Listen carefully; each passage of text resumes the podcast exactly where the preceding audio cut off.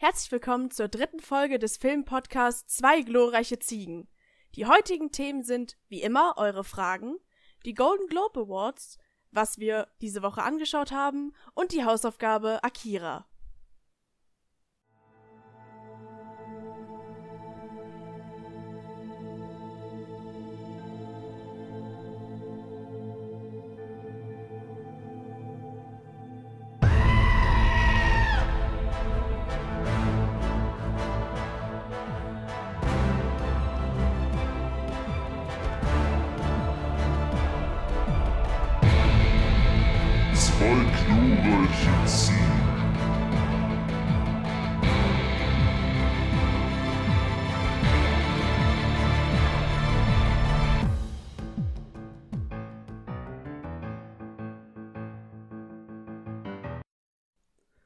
Auch herzlich willkommen von mir zu der dritten Folge unseres Podcasts. Wie ihr vielleicht bemerkt habt, war das nicht meine Stimme am Anfang und auch nicht die Stimme von Jonas, denn wir haben heute die Julia zu Gast.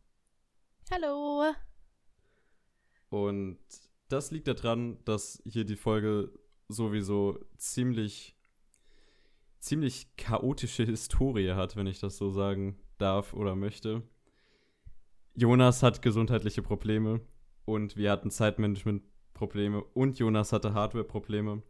Und wir sind hier 18 Uhr am Montag, an dem Tag, wo die Folge rauskommen soll. Also bin ich mal ganz gespannt, wann ihr die zu hören bekommt. Aber wir versuchen unser Bestes. Und Gott sei Dank habe ich auch einen perfekten Jonas-Ersatz gefunden. Genau. Hallo, ich bin Willst Jonas. Hallo Jonas. Stell dich mal vor, Jonas. Äh, nein. Hallo, ich bin Julia oder Monika. Ich habe äh, für jede Folge bis jetzt irgendwelche dummen Fragen gestellt. Ich bin eine Freundin von den beiden und kenne mich äh, nicht ganz so gut wie diese zwei mit Filmen aus, aber wohl gut genug, dass ich in diesem Podcast sitzen darf. Du redest immerhin. Und wenn ich das hier, also wir haben überlegt, ob ich das hier alleine mache oder ob wir das irgendwie verschieben oder so. Aber niemand will dich eine Stunde lang reden hören. Das ist auch wahr. wir können ja nicht unsere Zuhörerquoten so in den Boden stampfen. Genau. Ähm, fangen wir an, wie immer. Wir sind ein ganz, ganz toller Filmpodcast. Aktuell nur auf YouTube. Wenn wir die 50 Abonnenten auf YouTube knacken, dann kommt dieser Podcast auch auf Spotify. Sprich, kann ich nur jedem, der es noch nicht getan hat, empfehlen, uns ein Abo dazulassen oder auch mal die Glocke zu drücken, weil dann verpasst ihr nichts. Und wenn es euch gefällt, dann lasst eine Bewertung da oder einen Kommentar. Wir haben auch Instagram, zwei glorreiche Ziegen zusammengeschrieben. Da dürft ihr uns natürlich auch gerne folgen. Da werden immer Stories gepostet, wo ihr Fragen stellen könnt und aktuelles Zeug und tolle Thumbnail-Arts. Habe ich noch was, was? Irgendwas wollte ich noch erwähnen. Hier, Letterboxd, genau, Letterboxd. Da sind Jonas und ich auch. Ich, ich bin auch auf Letterboxd, aber ich habe nur drei Filme bewertet oder so, deswegen. Folgt ihr nicht. so viel zu der, zu der promotechnischen Anlage. Also, Leute, macht unseren Podcast groß. Genau. Und sorgt dafür, dass Fabian und Jonas berühmt werden. Was wir natürlich schon sind, aber noch berühmter natürlich. Und von dem Punkt an können wir eigentlich. Obwohl, wollen wir noch ein bisschen au- auf dich eingehen, so als jetzt fremdes Objekt in unserem Kosmos? Ich, ich, ich meine, was, was kann man über mich noch sagen? Hallo, ich bin 19 Jahre alt, noch keine 20. Wie ich letztens alt. wunderschön bemerkt. Ich bin alt, ja. äh, ich war auf derselben Schule wie Jonas. Deswegen kenne ich den, weil ich mit dem zusammen eine AG gemacht habe, die mich mehr zu Filmen geleitet hat, nämlich die Film AG. AG. Und ungefähr zur selben Zeit, na nicht ganz zur selben Zeit, habe ich Fabian kennengelernt. Weil ein Kumpel Über gemeint hat, Minecraft. Minecraft-Projekt, der Dude macht damit, der ist cool und Ja. Genau. Und das ist jetzt auch schon wieder, was weiß ich, vier Jahre her oder so. ja. Und was kann man noch fragen? Also ich, ich würde hier jetzt, wir sind ja ein toller Film-Podcast, muss man an der Stelle sagen. Hast du denn einen Film, den du als, ich will jetzt nicht direkt Lieblingsfilm sagen, sondern eher so einen Film, den du mal hervorheben möchtest, weil wir beiden Cakes einfach wahrscheinlich auch nie darüber reden werden? Äh, ich bin ein sehr großer Fan von Disney-Filmen. Vor allem von den alten, aber auch von ein paar neuen. Aber bei den alten Disney-Filmen bin ich ein sehr großer Fan von Kapp und Kappa. Da geht es um einen Jagdhund und einen Fuchs, die Freunde sind und dann irgendwann nicht mehr.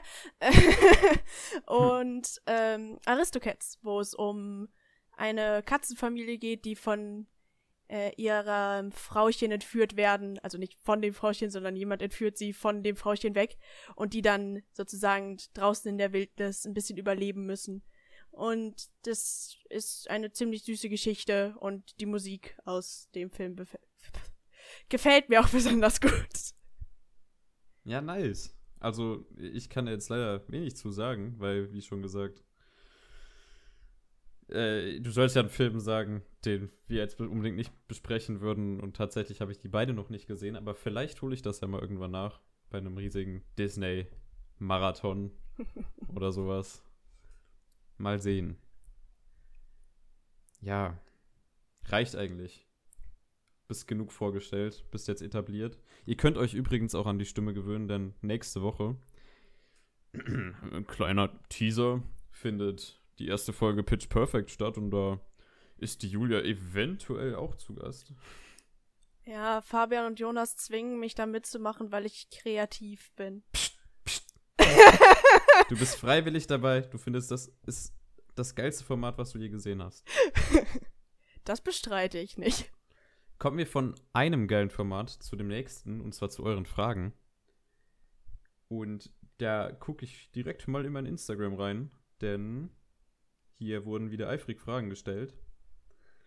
Toll, die erste Frage bezieht sich nur an Jonas. Danke, Jonas. Warum kannst du nicht hier sein? Hallo, ich bin Jonas. Nein. Ähm, Jonas Bruder fragt, Grüße an Jonas Bruder, warum Ziegen? Ziegen sind Jonas, cool. warum Ziegen? Ziegen sind cool. Ende. Also, um das ein bisschen zu erklären, also es kommt vielleicht ein bisschen willkürlich, wenn man so, ja, unser Podcast heißt zwei glorreiche Ziegen. The fuck, seid ihr Ziegen oder was? Nein, wir kamen da drauf, weil Jonas seine eigene Firma da hat, sein, sein, sein Production House, das heißt äh, Screaming, Screaming Goat Goat. Productions. Genau. Übrigens auch unter dem Label ist Verlangen erschienen, falls ihr Verlangen noch nicht gesehen habt. Screaming Goat Productions auf Instagram. Bei Verlangen habe ich aber auch mitgespielt. Da kann man meine hässliche Fresse anschauen. Tatsächlich eine der fantastischen DarstellerInnen aus diesem Film. Schaut ihn euch an. Und da haben wir uns gedacht, yo, wir haben keinen Plan, wie wir diesen Podcast nennen sollen. Wir waren uns zwar entschlossen, wir wollen einen Podcast machen, aber man braucht ja auch einen Namen. Und dann kamen wir irgendwie darauf, dass wir einen Film mit einbauen wollten und kamen dann, haben dann gedacht, so, ja, zwei glorreiche Halunken, da kann man auch ganz einfach Sachen ersetzen. Dann haben wir das halt mit Ziegen ersetzt. Und weil wir dann auch recht schnell mit dem Podcast anfangen wollten, haben wir gesagt, ja, dann ist halt jetzt der Name. Und hier sind wir. Zwei glorreiche Ziegen. Also, Dankeschön für diese Frage. Und wir gehen über zur nächsten Frage von der Hanna Füller. Und sie fragt: Schließen Transformer eine Autoversicherung ab oder eine Lebensversicherung? Das ist ja eine gute Frage. Das ist echt eine gute Frage. Da habe ich mir auch persönlich noch nie wirklich so Gedanken drüber gemacht. Ich, ich nehme an beides. Aber eher eine Ja, Autoversicherung, weil haben, ich, Ja. hab, ich bin jetzt nicht so äh, die Beste auf Gebiet Transformers, aber es sind doch eigentlich immer noch nur Autos. Die haben ja kein Herz oder so in sich drin, dass die eine Lebensversicherung brauchen. Ich bin da tatsächlich auch ein bisschen zu schlecht in der Lore drin. Also Transformers habe ich den ersten Film irgendwann bei meiner Schwester gesehen, das ist auch schon wieder Jahre her. Und Dann habe ich Bumblebee im Kino gesehen, bin da fast eingeschlafen. Also nicht die beste Erfahrung mit Transformers. Aber ich würde einfach mal rein theoretisch sagen, die müssen eigentlich beides abschließen, oder? Die müssen doppelt zahlen. Also ja, rein, die müssen doppelt also zahlen, eindeutig. so gesehen, so gesehen schließen die ja gar keine Versicherung ab, weil die ja auch irgendwie sind ja gesellschaftlich jetzt nicht so akzeptiert. Ich meine, da muss ja auch noch eine Agenda kommen, wo man sagt, yo, müssen auch Autos, die sich verwandeln können in unserer Gesellschaft als, als Glied akzeptieren und integrieren. Aber so weit, so weit kam es halt leider noch nicht. Und deswegen sage ich, die bezahlen entweder beides oder gar nichts. Und sonst halt eine Autoversicherung, eine Lebensversicherung. Gut, dass ich mich hier jetzt gerade so festgelegt habe. Äh, Also ich bin dafür, die bezahlen beides, weil sie sind ja hier, die, die haben ja in mehreren Filmen mitgespielt, da können die auch ordentlich hinblechen. Ja, das stimmt. Die, die sind natürlich in super, also zwar ziemlich beschissenen Filmen, also kommt drauf an, auf den Geschmack an, aber die, die haben ja trotzdem wahrscheinlich ordentlich Gage bekommen, weil diese Filme, da gehen ja aber noch tausende Menschen rein. Nicht nur tausende, sondern Milliarden. Millionen. sehr, sehr viele Menschen gehen solche Filme gucken. Da haben die ja bestimmt ordentlich Gage bekommen. Und die können sie ruhig mal beides bezahlen. Also, Hanna, wenn du da vielleicht eine eigene Idee hast, wie das zustande kommt. Ähm, Genau. oh Gott, mein Kopf ist schon wieder absolut am Start. Deswegen gehen wir auch direkt zur nächsten Frage. Aber trotzdem danke für diese sehr tiefgründige und philosophische Frage, Hanna. Und die nächste Frage kommt tatsächlich von dir. Wie geht es euch so? Was habt ihr so gegessen? Überhaupt nicht irgendwie random nur dahingeschissene Frage, weil ich jeden Podcast eine Frage stellen möchte. Sag, wie geht's dir? äh, mir geht's normal, gut, so normales Leben. Und ich habe in letzter Zeit nichts so außerordentlich Interessantes gegessen. Ich habe heute Putengeschnetzeltes gegessen, das übrig war, und irgendwelche äh, Frühlingsrollen, die im Gefrierschrank bei uns rumlagen. Ja, das ist doch immerhin Essen. Also besser als gar nichts. Ja, das stimmt. Besser als gar nichts. Äh, Wie es mir geht, ganz okay, denke ich mal. Also Corona ist natürlich eine lästige Situation. Ich hätte echt Bock, mal wieder mehr außerhalb meines Hauses oder Grundstücks zu machen. Aber jetzt lockern sie anscheinend wieder alles, damit wir direkt in eine dritte Welle reinkommen. Wow. Ja. So viel. Der, ach so, ja, was habe ich gegessen? Ich habe heute Gemüsesuppe ge gegessen. Und ja, that's it. Vielen Dank für deine Frage. Bitte. Immer gerne. Und wir kommen, oh, eine, eine tiefgründige Frage, die Lena fragt. Grüße an dich übrigens, Lena. Was denkt ihr, wie alt werdet ihr? Julia, wie alt wirst du? Äh, das ist eine blöde Frage. Ich bin unsterblich, ich werde unendlich alt.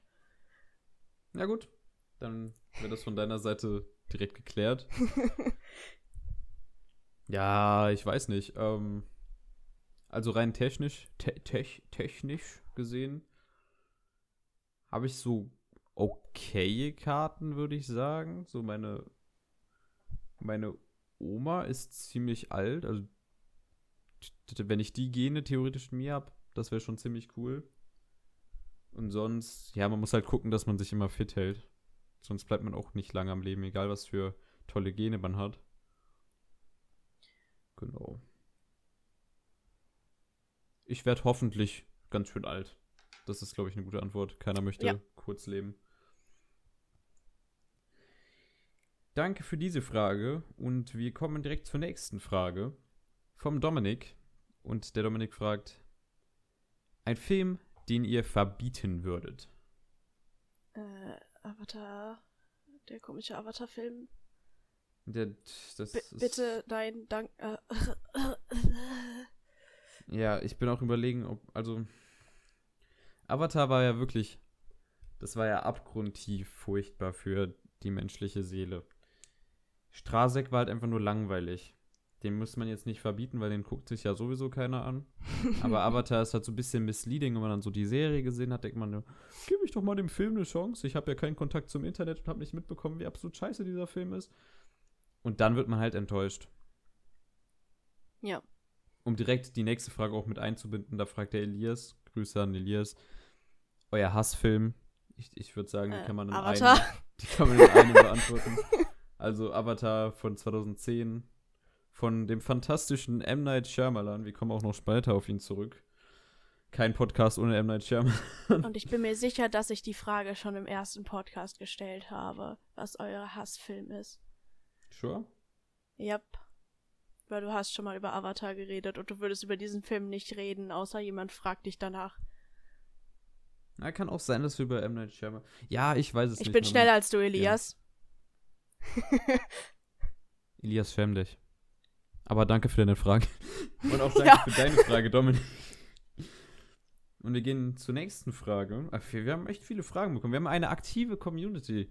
Beziehungsweise ich habe es einfach geschafft, so viele Menschen zu zwingen, uns Fragen zu stellen, dass ich es aktive Community nennen kann. Tom fragt, wo sind die Nullstellen?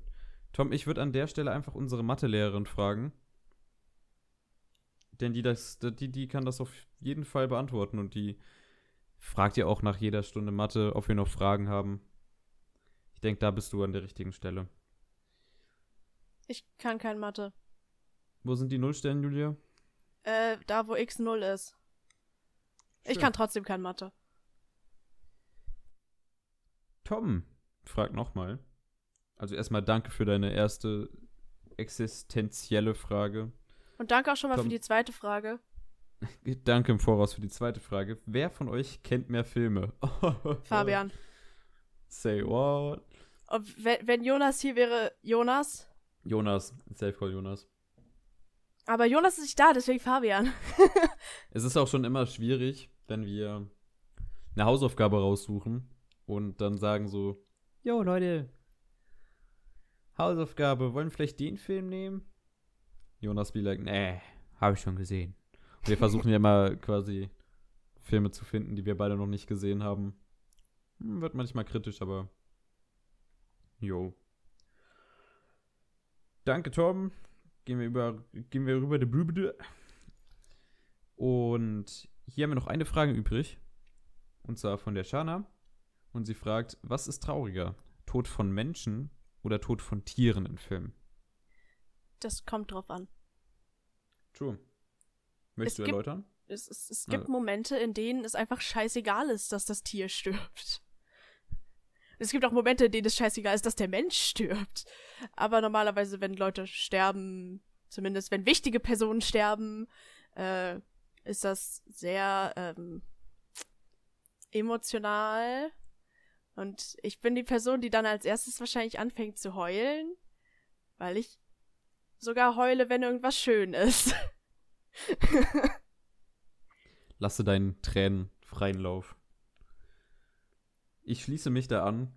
Ich, es kommt halt voll drauf an. Also an sich, Tod ist natürlich immer was eher nicht so Schönes. Aber in Filmen, wenn das jetzt, das, das ist halt wirklich abhängig davon, wie krass hat der Film dir jetzt diese Figur, diesen Menschen oder dieses Tier in die Fresse gepresst, dass du es magst beziehungsweise nicht magst. Und daran kann man dann quasi abhängig machen, wie traurig der Tod davon ist, sollte dieses etwas, dieses Lebewesen sterben. Ja, weil wenn Also- du mit dem Lebewesen keine Verbindung hast, dann ist es auch nicht traurig, wenn True. es stirbt. Oder wenn du es hast. Aber wenn man wenn man es hasst, kann es trotzdem traurig sein. Ja, aber wenn es wirklich. Ja, Ich sag mal, am, am wenigsten schmerzhaft ist es wirklich, wenn man es nicht kennt. Ja. Ja. Das waren die Fragen von Instagram. Und wir gucken mal kurz hier in YouTube rein.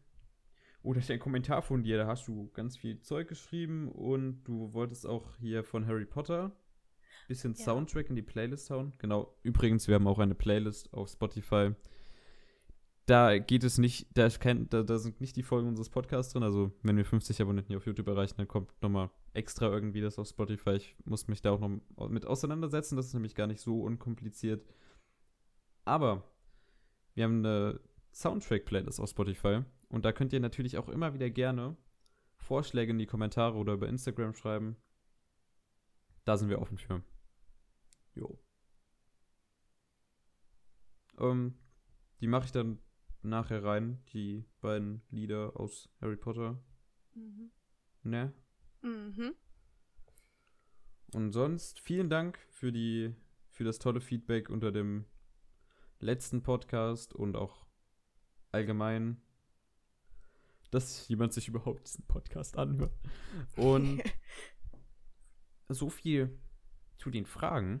Und kommen wir von den Fragen zu unserem nächsten Thema. Den Golden Globes. Ey. Ey! Uh. Golden Globe Awards wurden verliehen am, wenn ich mich nicht irre, äh, 1. 1. März in der Nacht zum 1. März, wie auch immer, findet ja im Amiland statt, also ist das alles ein bisschen zeitversetzt von uns ausgesehen. Ja, an sich relativ belanglos, wenn man, also ich würde jetzt nicht sagen, man muss unbedingt diese Veranstaltung gucken, aber man kann sich ja mal anschauen, so, yo, das sind die Leute und Filme, die gewonnen haben. Das sind auch oft immer ein paar nette Gesichter dabei. Und daran sieht man halt ungefähr, in welche Richtung das bei den Oscars gehen wird. Die Oscars sind dann immer im Vergleich nochmal die interessanteren Awards. Wobei bei den Golden Globes halt auch die, die Serien mit reingebracht werden. Das ist auch immer noch ein Blick wert. Genau. Golden Globes. Wollen wir einfach, also, du kannst ja jetzt wahrscheinlich leider nicht so viel sagen, aber Ja. wir gehen mal so ein bisschen Kategorien durch. Und wenn du was siehst, was du kennst, dann schrei. Ja, okay. Damit ich nicht die ganze Zeit rede. Ja. Und, yo. Best Picture Drama hat Nomadland gewonnen. Ein Film, den ich unbedingt sehen will, mit Frances McDormand in der Hauptrolle. Diese Frau hat schon zweimal einen Oscar bekommen. Und aktuell gibt es, glaube ich, noch keine Frau, die drei Oscars bekommen hat. Aber es gibt einen Mann, der drei Oscars bekommen hat. Und mehr gibt es da auch bis jetzt noch nicht. Also keine krasseren Rekorde. Das ist natürlich spannend, sie wieder in so einem Film zu sehen, der anscheinend ziemlich gut sein soll. Man muss dazu sagen, bei den Golden Globes wurden viele Filme quasi ausgezeichnet, ohne dass wir hier in Deutschland die Möglichkeit hatten, die zu sehen. Das ist natürlich ein bisschen belastend, deswegen ist es auch wahrscheinlich nicht allzu spannend, darüber zu reden, weil kaum ein Mensch diese Filme gesehen hat und man nur hört so, ah, der Film, der soll schon äh, ziemlich gut sein. Aber Nomadland, da bin ich auf jeden Fall gespannt drauf. Und wirkt auch aus der Auswahl von Nominierten als, als berechtigter Gewinner, so, also was man so über die Filme gehört hat. Kann man schlecht sagen, wenn man die Filme nicht gesehen hat. Verdammt, warum machen Ja, wir Golden. Globes? Ich kann da noch weniger zu sagen, weil ich nicht mal eine Ahnung habe, was das für Filme sind. Ich habe von keinem von diesen Filmen jemals gehört. Krass. Hast du was falsch gemacht, Fabian? Also ich kann sagen, so was ich in der Kategorie noch sehen würde auf jeden Fall. Also The Father würde ich mir auf jeden Fall angucken, weil da Anthony Hopkins, den man auch kennt aus Schweigen der Lämmer, der soll da sehr, sehr, sehr gut spielen. Und ja, Promising Young Woman wurde auch gutes Zeug drüber geredet. Vor allem über die Hauptdarstellerin Carrie Mulligan. Die kennt man aus Drive. Gott, habe ich ein krasses Expertenwissen hier. Ähm, und die anderen beiden Filme, die gibt es tatsächlich auf Netflix. Das ist Trial of the Chicago 7 und Mank. Aber die habe ich tatsächlich beide noch nicht gesehen und die sollen auch beide eher ihre Schwächen haben, auch wenn da Menschen dran gearbeitet haben, also die Menschen, die dahinter stehen, schon ziemlich großartiges Zeug gemacht haben. Werde ich mir vielleicht auch irgendwann angucken, aber mit seiner Zeit. Jo. Nächste Kategorie. Wir rushen hier einfach mal durch. Ja. Best Picture, Musical Comedy. Da hat Sacha Baron Cohen mit seinem, mit seinem Bora 2 Film gewonnen, den ich tatsächlich gesehen habe. Ein Film, den ich gesehen habe und den ich auch ganz gut fand. Also, ich finde Borat jetzt nicht die komödiantische Meisterleistung des Universums, aber ich finde es auf jeden Fall schon ganz witzig. Und ich fand auch, dass der zweite Teil durchaus mit dem ersten mithalten konnte. Ja. Ich weiß nur, dass du den Film gehypt hast und den mit, ich glaube, Leo zusammen geguckt hattest. Yes. Und alle anderen Leute keine Lust hatten, den mitzugucken. Ja, ist natürlich auch schwierig, wenn man den ersten dann noch nicht gesehen hat, dann den zweiten zu gucken. Ja, gut. Yes. Oh, hier kannst du Aber vielleicht was sagen. Ich, Hamilton. Ich, ich kann was sagen, ja. Ja, du Hamilton. kannst was sagen. Ich Ja. kenne es nicht. Sag du was. Ich, ich kenne Hamilton. Das ist ein Musical von Lin-Manuel Miranda. Der hat schon diverse Broadway-Musicals geschrieben und bei Soundtrack und diversen anderen Sachen bei Disney mitgearbeitet. Zum Beispiel bei, ich weiß gar nicht, ist es im Deutschen Vajana oder Moana? D Moana, bei diesem Film hat er zum Beispiel Ja. sehr viel beim Soundtrack mitgearbeitet.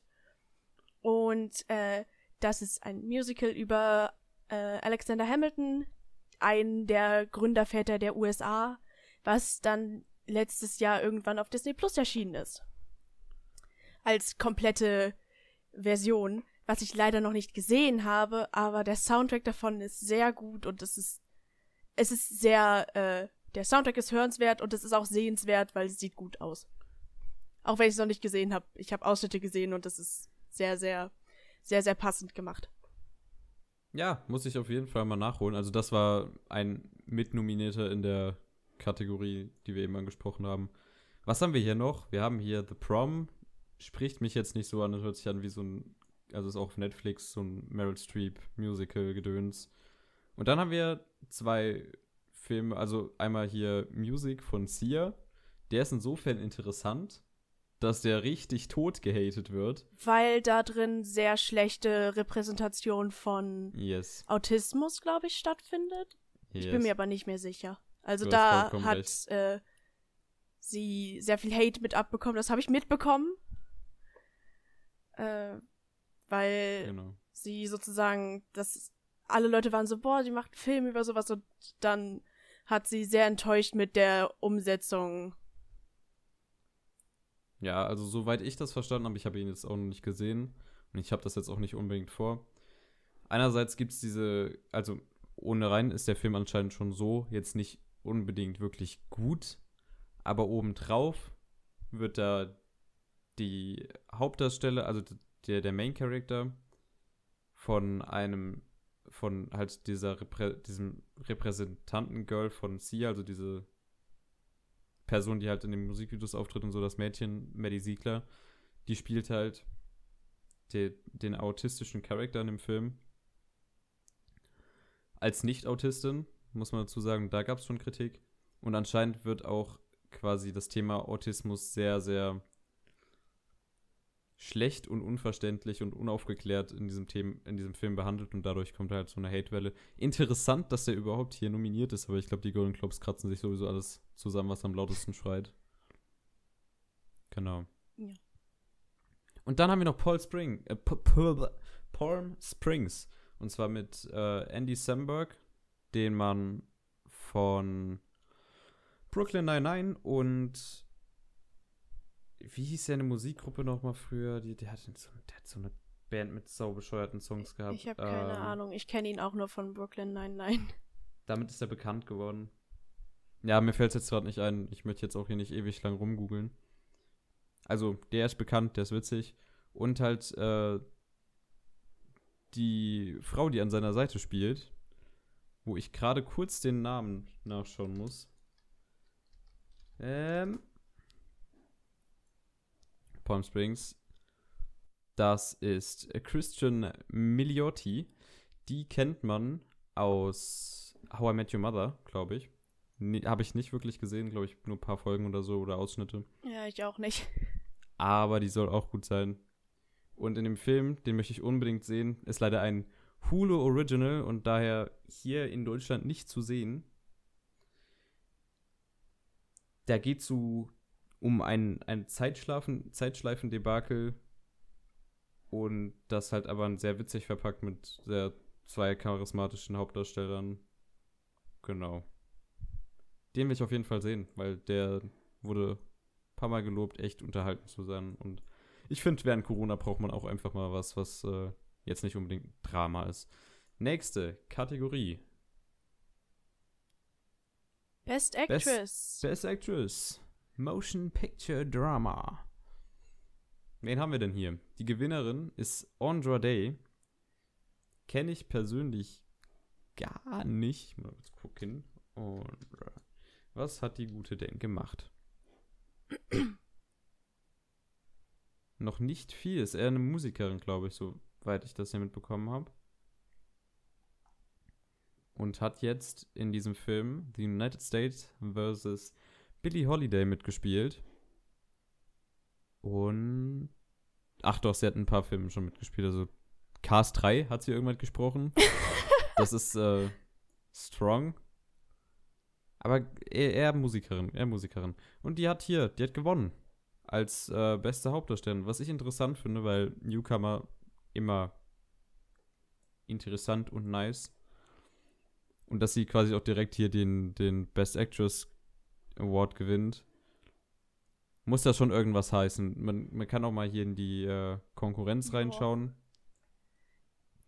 Die hat sich gegen eine Viola Davis, die für Marainis Black Bottom, leider nicht gesehen, äh, für den Film wurde die nominiert.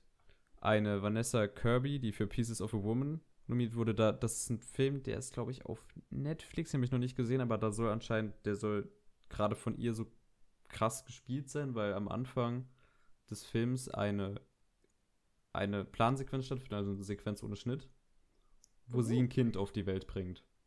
okay. Und das soll richtig intensiv und gut gespielt sein. Dann haben wir hier Frances McDormand eben schon angesprochen, wenn ihr euch erinnern könnt, die mehrfache Oscar-Gewinnerin, die für Nomadland nominiert ist.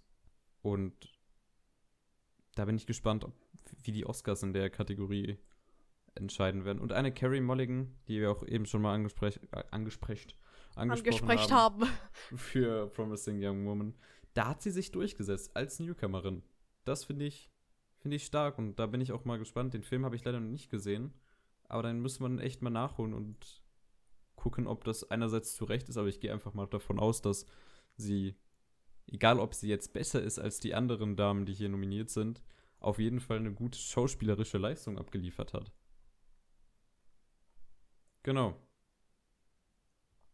Machen wir weiter. Nächste Kategorie. Best Actor. Motion Picture Drama.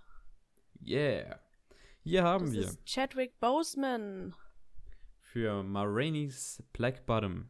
Erstmal Rest in Peace an der Stelle. Chadwick Boseman mhm. ist ja mhm. leider letztes Jahr verstorben an Krebs. Und zwar sehr überraschend. Den Darsteller kennt man vor allem aus den Marvel-Filmen von Black Panther. Also er hat den Black Panther verkörpert. Und das ist schade, weil. Weshalb ich tatsächlich ihn auch kenne, ausnahmsweise mal. das ist wirklich schade, weil er, also einerseits, natürlich ist es schade, wenn ein Mensch stirbt, aber er war jetzt vor allem noch einer der, sag ich mal, sehr aufstrebenden Schauspieler in Hollywood. Und der auch mehr drauf hatte, offensichtlich, als äh, nur einen Superhelden zu spielen, der fast die ganze Zeit eine Maske anhat. Nein, er hat nämlich hier auch tatsächlich quasi Post, wie sagt man das, ähm, postmortal den, den Golden Globe für Marainis Black Bottom gewonnen. Gewonnen. Und hat sich auch gegen eine starke Konkurrenz durchgesetzt, wo man hier einen Riz Ahmed hat, der für Sound of Metal nominiert wurde, einen Film nicht unbedingt noch sehen müssen, möchte. Der ist aktuell auf Amazon Prime. Den kann ich, denke ich mal, nur empfehlen, weil ich habe nur Gutes bis jetzt darüber gehört. Einen eben schon angesprochenen Anthony Hopkins für The Father. Ein Gary Oldman, ein sehr bekannter Darsteller, der schon in allem möglichen Zeug mitgespielt hat. Siehe in der Batman-Trilogie von hier, wie heißt der gute Freund? Christopher Nolan. Hat er den Commissioner Gordon gespielt. Und sonst hat der auch noch sehr viel gemacht, was mir gerade leider nicht mehr in den Kopf kommt. Und da muss Aber der Name ist bekannt. Den Namen Name kennt sogar ich. Das ist, das ist, da muss man schon sagen, da hat man wirklich was geschafft. Wenn, Na, nicht unbedingt. er hat in Leon der Profi mitgespielt, der hat in das fünfte Element gestimmt. Auf das fünfte Element kommen wir auch später noch zurück. Und ist halt ein sehr, sehr wandelbarer Schauspieler und wird in Hollywood sehr, sehr hoch angesehen. So viel zu ihm. Und da haben wir noch einen Taha Rahim für The Maurit Mauritian. Mauritanian? Mauritanian. Ich weiß nicht genau, wie man es ausspricht. Ich kenne den Schauspieler auch tatsächlich nicht. Da müsste ich auch noch mal kurz nachgoogeln. Wir haben uns jetzt hier nicht direkt drauf vorbereitet, weil, Leute, es sind nur die Golden Globes. Weil, äh, vor, allem, weil Fabian mich gefühlt vor einer Stunde gefragt hat, hast du Bock? Ja, es ist alles spontan, es ist alles ein bisschen hier Bisschen ungeplant. Ja, der hat aber auch in viel mitgespielt. Ich kenne ihn jetzt nicht unbedingt. Nee, ich kenne ihn nicht. Und ich kenne auch nicht Ah, wirklich okay. seine Filme, aber der hat viel Zeug gemacht, anscheinend. Toll. Und er war auch hier nominiert, aber Chadwick Boseman hat sie, sage ich mal, alle abgezogen mit seiner Performance in Ma Rainey's Black Bottom. Und ich hoffe, es ist verdient. Ich habe keinen der Filme gesehen in der Kategorie. Deswegen auch irgendwie belanglos darüber zu reden. Aber wir können einfach, es ist auch schön für die ZuhörerInnen, die jetzt vielleicht, die denken so, yo, Fabian, ist ja cool, dass du diesen Podcast mit diesem Jonas machst. Ähm, aber ich, ich kenne mich halt auch nicht wirklich, ich habe kein Fachwissen bei so Filmzeug und ich habe mich da noch nicht mit richtig auseinandergesetzt. So, deswegen erkläre ich hier auch gerne noch mal ein bisschen so, woher man die Namen kennt und hel- helfe so den Menschen, die noch nicht wirklich in der Bubble sind, mit Zum rein in die Beispiel Bubble mir. zu kommen. Julia, komm mit rein in die Bubble. Ich meine, ihr zwingt mich ja im Moment dazu. Und wir können hier auf die zweite Seite gehen. Ich würde sagen, wir machen gerade noch die, die großen Kategorien durch, aber ich würde dann auch langsam bei den kleineren Kategorien schneller da durchgehen. Ja. Hier haben wir Best Actress, Motion Picture und oder Musical Comedy? Oder, achso, ich glaube, es bezieht sich einfach darauf, dass Es wir haben noch hier. Musical und Comedy, glaube ich, ist die Kategorie. Achso, ja, das andere war Drama, ne? Ja. Ja. Mhm. Da haben wir als Gewinnerin Rosamund Pike. Auch interessant insofern, dass der Film, äh, der vor kurzem auf Netflix rauskam, für den sie nominiert ist, I Care a Lot, dass er gar nicht so gut wegkommt. Also sie als Darstellerin wird sehr gelobt, aber der Film an sich soll halt nicht so gut sein. Aber was natürlich ihre Performance als Schauspielerin da gar nicht ankratzt, sag ich mal so. Und es natürlich sein kann, dass sie da immer noch richtig abgeliefert hat. Den Film muss ich mir auf jeden Fall noch anschauen. Insofern Ja. denke ich mal, dass sie ganz gut entschieden haben. Was hatten wir in der Konkurrenz? Wir hatten eine Maria Baklavo Bakalova. Bakalova. Es tut mir leid, dass ich die Namen so beschissen ausspreche. Die hat die Tochter von Borat gespielt im zweiten Borat-Film. Und ich fand sie sogar echt stark. Ich, ich würde jetzt nicht sagen, dass es, dass man sie hätte nominieren müssen, aber ich beschwere mich auch nicht, dass sie nominiert wurde. Was für eine tolle Aussage. Ja, Kate Hudson für Music, ja, keine Ahnung. Michelle Pfeiffer für French Exit. Schön, dass sie nominiert wurde. Und Anya Taylor-Joy für Emma. Leider einer, also ich habe Emma nicht gesehen, aber es wirkt eher so, als wäre es nicht der stärkste Film von ihr, aber sie ist auf jeden Fall eine sehr aufstrebende Schauspielerin, die wir in der Zukunft auch noch sehr oft sehen werden, glaube ich. Und ja. Anya Taylor-Joy werden wir auch, da, da kommen wir noch zu den später, wenn, wenn ich hier erzähle, was ich gesehen habe. Ja. Gehen wir Dann zur nächsten Kategorie. nächste Ne? Kategorie Yes. ist Best Actor für Musical und Comedy. Da haben wir The Man himself, Sacha Baron Cohen, geht als klarer Gewinner hier aus den Golden Globes raus. Wurde hier jetzt ebenfalls noch als seine, sein, seine Verkörperung des Borat im zweiten Film ausgezeichnet. Ich muss man noch großartig was zu Borat sagen. So, ich finde, er hat.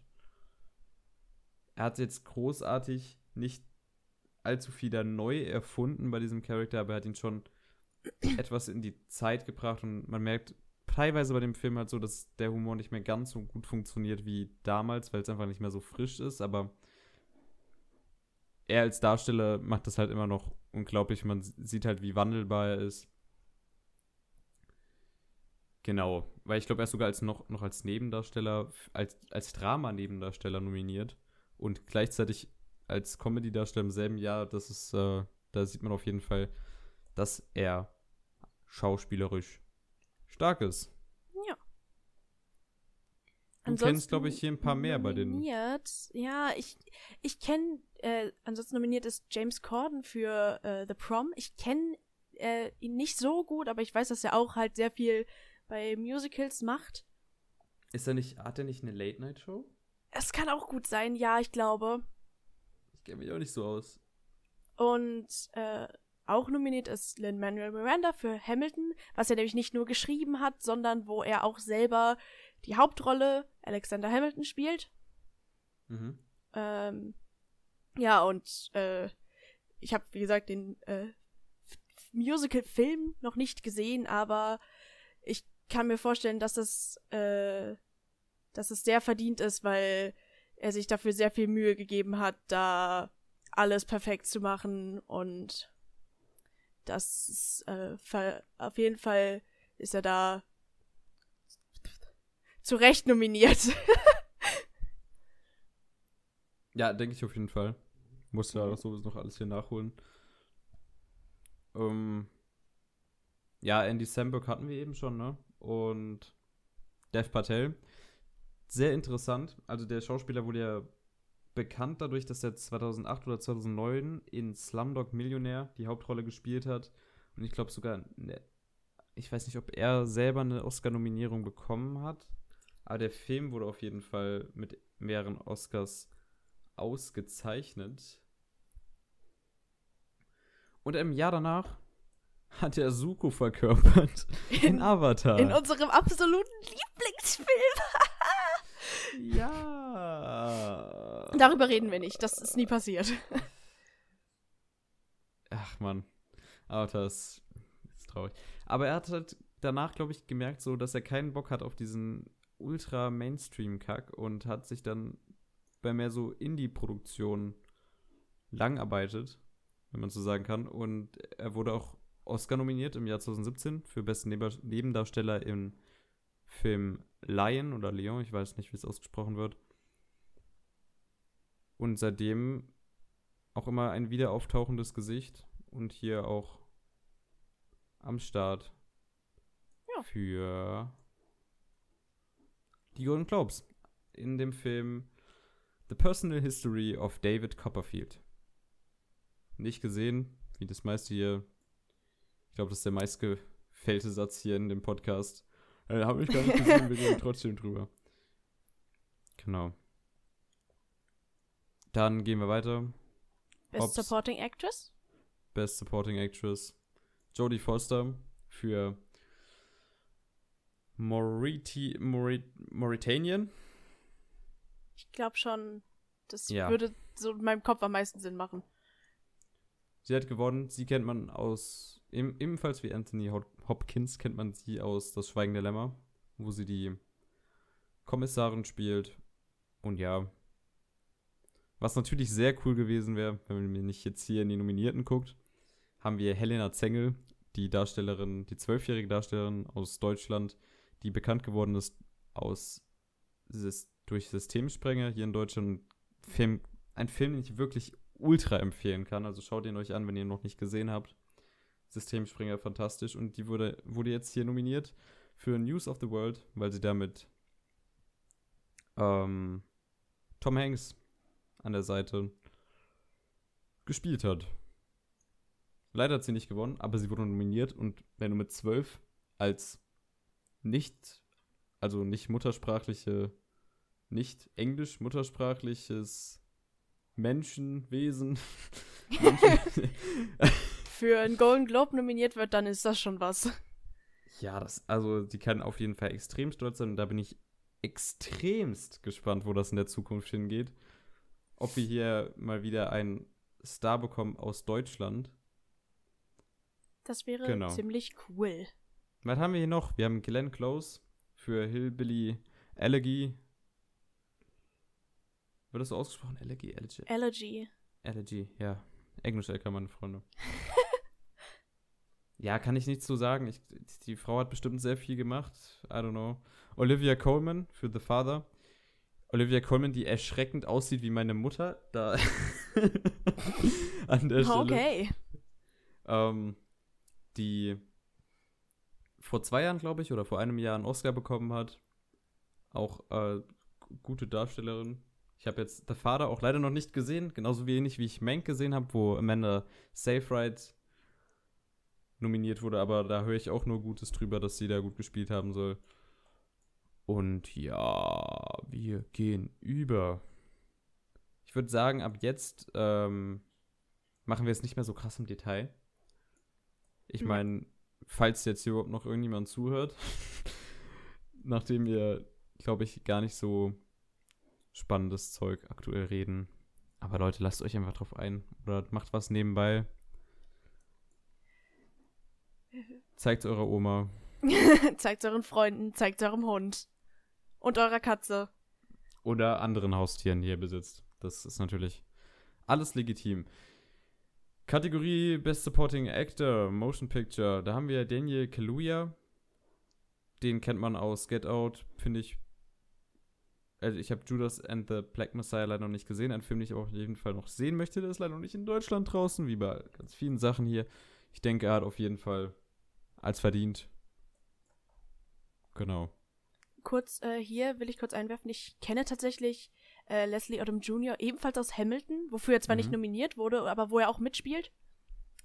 Äh, er kann auf jeden Fall gut singen. Er ist nominiert für One Night in Miami.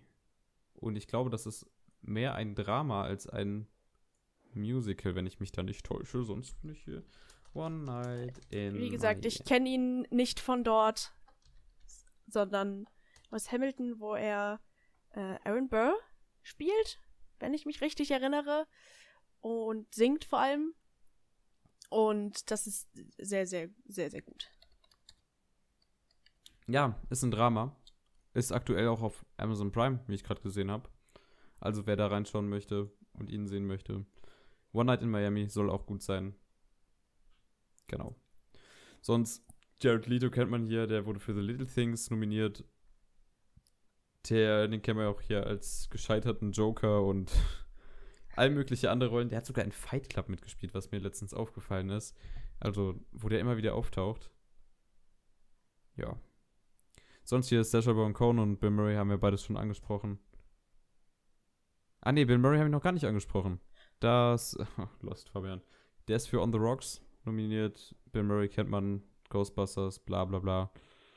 Wenn ihr euch da mehr informieren möchtet, Ghostbusters ist sehr witzig. Bill Murray ist ein, eine sehr witzige Person. Zieht euch die Filme rein. Gibt's, glaube ich, Netflix, Amazon Prime, überall. Kommen wir von den Schauspielern weg zu Best Director Motion Picture. Ich sehe, hier wird äh, gemischt. Gemischtes, gemischter Gender. Yep. Und da haben wir als Gewinnerin Chloe Sau für Nomadland. Ich will Nomadland sehen. Muss ich noch irgendwem weiter betonen. Ich will Nomadland sehen. In Caps Lock. In die Notizen. Und sie ist kein großer Name. Sie ist erst, glaube ich, mit. Sie hat paar wenige Filme gemacht und äh, ist jetzt hier auch nur mit der Zeit ein bisschen größer geworden und jetzt hier hat sie den Golden Globe gewonnen. Was interessant bei ihr ist, sie wird noch dieses Jahr kommt der Film aus dem Marvel-Universum raus und zwar The Eternals mit auch einem unglaublichen Cast mit mehreren Game of Thrones Darstellern, was mich natürlich freut. Ähm, und sie führt Regie da und ich bin gespannt, wie eine Person, die jetzt eher für so so, sag ich mal, ruhige Dramen etc. bekannt ist, für sehr emotionale Geschichten, wie eine solche Person an einen Marvel-Film rangeht, wie sie das umsetzt und ob das gut wird und ob sie nicht zu krass eingeschränkt wird von unserem besten Freund, den jeder nicht mag, und zwar Disney. Ey. Genau. Sonst haben wir hier noch andere Leute nominiert. Ähm, die haben auch bestimmt ganz tolles Zeug gemacht. Yeah. Wir müssen echt, also ich, ich will jetzt hier nicht die größte Zeit Ja. vergeuden. Also gehen wir direkt rüber zu Best Screenplay Motion Picture. Wo Aaron Sorkin, den kennt man vor allem von eher, sag ich mal, politischeren Filmen. Also der hat, glaube ich, das Social Network gemacht, was quasi so ein bisschen das Leben des äh, Facebook-Erfinders Zuckerberg, wie heißt er mit Vornamen? Mark? Mark, genau, Mark Zuckerberg beleuchtet. Und er hat auch Filme geschrieben wie Moneyball. Hier hat er jetzt das beste Screenplay für Trial of the Chicago 7 bekommen. Denke ich auf jeden Fall zu Recht. Der Typ weiß, was er macht. Der wurde auch schon oftmals in Hollywood als, sag ich mal, der beste Drehbuchautor betitelt. Genau. Ja, interessant, hier auch wieder eine Chloe Sau nominiert, aber ich würde sagen, dass wir Weitergehen. weitergehen. Zu Best Picture Animated. Und, Und zwar Soul. Soul. Bam, Soul, Soul, Soul. Den Film haben wir am Erscheinungstag auf Disney Plus geschaut. Yes. Und er ist gut. Und er, ist, wirklich, gut, er wirklich ist richtig schön. Und er ist ziemlich erwachsen für einen Pixar-Film. Und Ja. ich würde sagen, da ist für jeden was dabei. Und sehr, sehr geile Musik. Und sehr sympathische Charakter. Und sehr, also wunderschön animiert. Also Oh, wer, es sieht so schön aus. wer denkt in den letzten Jahren so, ja, Pixar, die hatten ihre Höhen damals in den Nullerjahren, aber da kamen die jetzt nie mehr wirklich drauf zurück. Leute, guckt euch Soul an. Soul ist wirklich ziemlich geil. Yes. Mit nominiert sind auch Animationsfilme. Wer hätte das erwartet? Gott, The Croods. Croods 2 ist nominiert. Ich, ich habe den Trailer gesehen und habe mir gedacht, oh mein Gott, nein. Oh mein Gott, nein. Ja. Äh, zu den Da er anderen Filmen kann ich gar nichts sagen. Ich habe alle Filme von den anderen Nominierten nicht gesehen. Leider. Onward ist auch von Pixar dem letzten Jahr rausgekommen. Habe ich jetzt irgendwie nicht den größten Drang, den zu sehen. Der soll eher so casual sein. Also nicht, nicht wirklich was Besonderes. Halt ansehbar, aber jetzt kein Soul. Over the Moon sieht interessant aus vom Art Design. Und Wolfwalkers. Sieht vom Cover interessant aus, weil es kein, zumindest äh, wenn der Film so aussieht wie das Cover, kein äh, 3D-Film ist. Kein Den CGI. möchte ich sehen. Ich denke, der kombiniert das auf mehreren Ebenen. Also vor allem, also stilistisch möchte ich den mir auf jeden Fall ansehen, egal wie, Ja. wie jetzt die Story ist. Best Picture. Foreign Language. Bam, noch ein Film, den ich sehen möchte. Minari. Minari. Ähm, genau. Den möchte ich sehen. Der soll richtig gut sein. Auch von einem Studio, was ich sehr, seit sehr langem verfolge, und zwar A24, die gefühlt kaum schlechte Filme rausbringen möchten. Und Minari ist jetzt eben quasi hier wieder das Beispiel dafür, dass sie ziemlich geile Filme rausbringen. Und als Hauptdarsteller, oder ich weiß, ich weiß nicht, wie Nebendarsteller, Hauptdarsteller, ist der Schauspieler von Glenn aus The Walking Dead, der sich auch in der letzten Zeit bewiesen hat als mehr als nur diese, der, der TV-Drama-Darsteller, sondern auch wirklich richtig krass auf fetter Leinwand abliefern kann. Genau. Den möchte ich sehen. Und gucken wir in die Nominees. Ich, ich würde gerne den Another Round gucken mit Mats Mikkelsen. Der soll sehr, sehr unterhaltsam sein, der Film. Da geht es halt irgendwie um so eine Sauftruppe. ja, es ist halt, keine Ahnung, der soll witzig sein. Mehr habe ich nicht gehört. Let's go. Nächste Kategorie. Nächste Kategorie. Best Score Motion Picture. Soul. Damit werden wir auch schon hier wieder durch.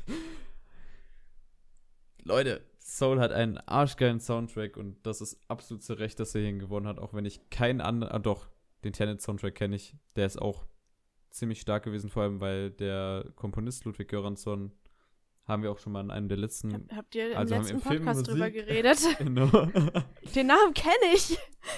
den haben wir hervorgehoben. Der ist auf jeden Fall eine interessante Figur und sehr experimentell unterwegs. Der war ebenfalls nominiert. Sonst haben wir hier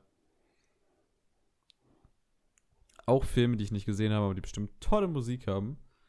Und die Gewinner dieser Kategorie sind halt drei Künstler gleichzeitig, die halt den Soundtrack für Soul gemacht haben. Und zwar John Baptiste Atticus Ross, Atticus Ross, Atticus Ross und Trent Reznor.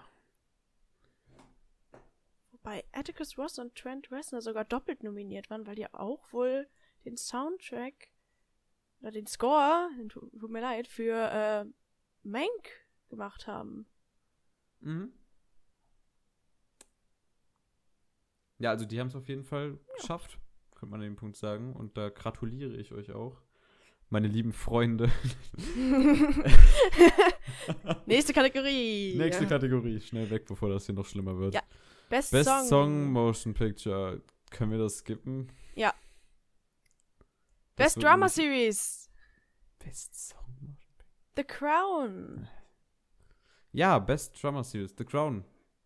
Habe ich auch mal irgendwann angefangen. Geht halt da um die ähm, Geschichte der englischen Königsfamilie. Und soll gut sein. War vor allem mal eine Zeit lang Netflix, Netflixes teuerste Produktion. Deswegen bestimmt sehr hochwertig. Bestimmt verdient. Auch wenn, auch wenn wir hier einen The Mandalorian für seine zweite Staffel nominiert haben, die ich halt persönlich wirklich stark fand. Und was mich einfach tatsächlich nur interessiert aus den Nominierten ist äh, Lovecraft Country.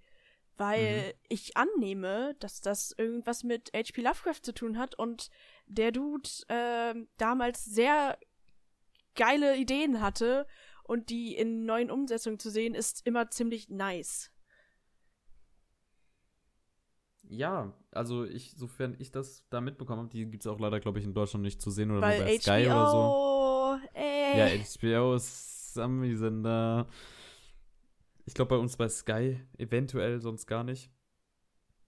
Und es ist ein Projekt, ich weiß nicht, ob das eine zusammenhängende Story hat. Ich glaube, ich, ich, Gott, das ist ganz gefährliches Halbwissen gerade. Aber ich meine, das wären einzeln abgeschlossene Geschichten jede Folge. Und zwar immer auch von einem anderen Regisseur. oh. Und da werden halt Thematiken aus den Geschichten von H.P. Lovecraft umgesetzt. Wenn es hier nominiert ist, denke ich, dass es auf jeden Fall mal irgendwann ein Blick wert ist, wenn wir es hier dann auch, Wenn wir es endlich ich mal, einfacher können sehen hier. können. Ja. Machen wir weiter. Best Musical und Comedy Series. Schitt's Creek. Soll gut sein, kann man hier in Deutschland irgendwo sehen. Sehr cool. Gehen wir noch weiter?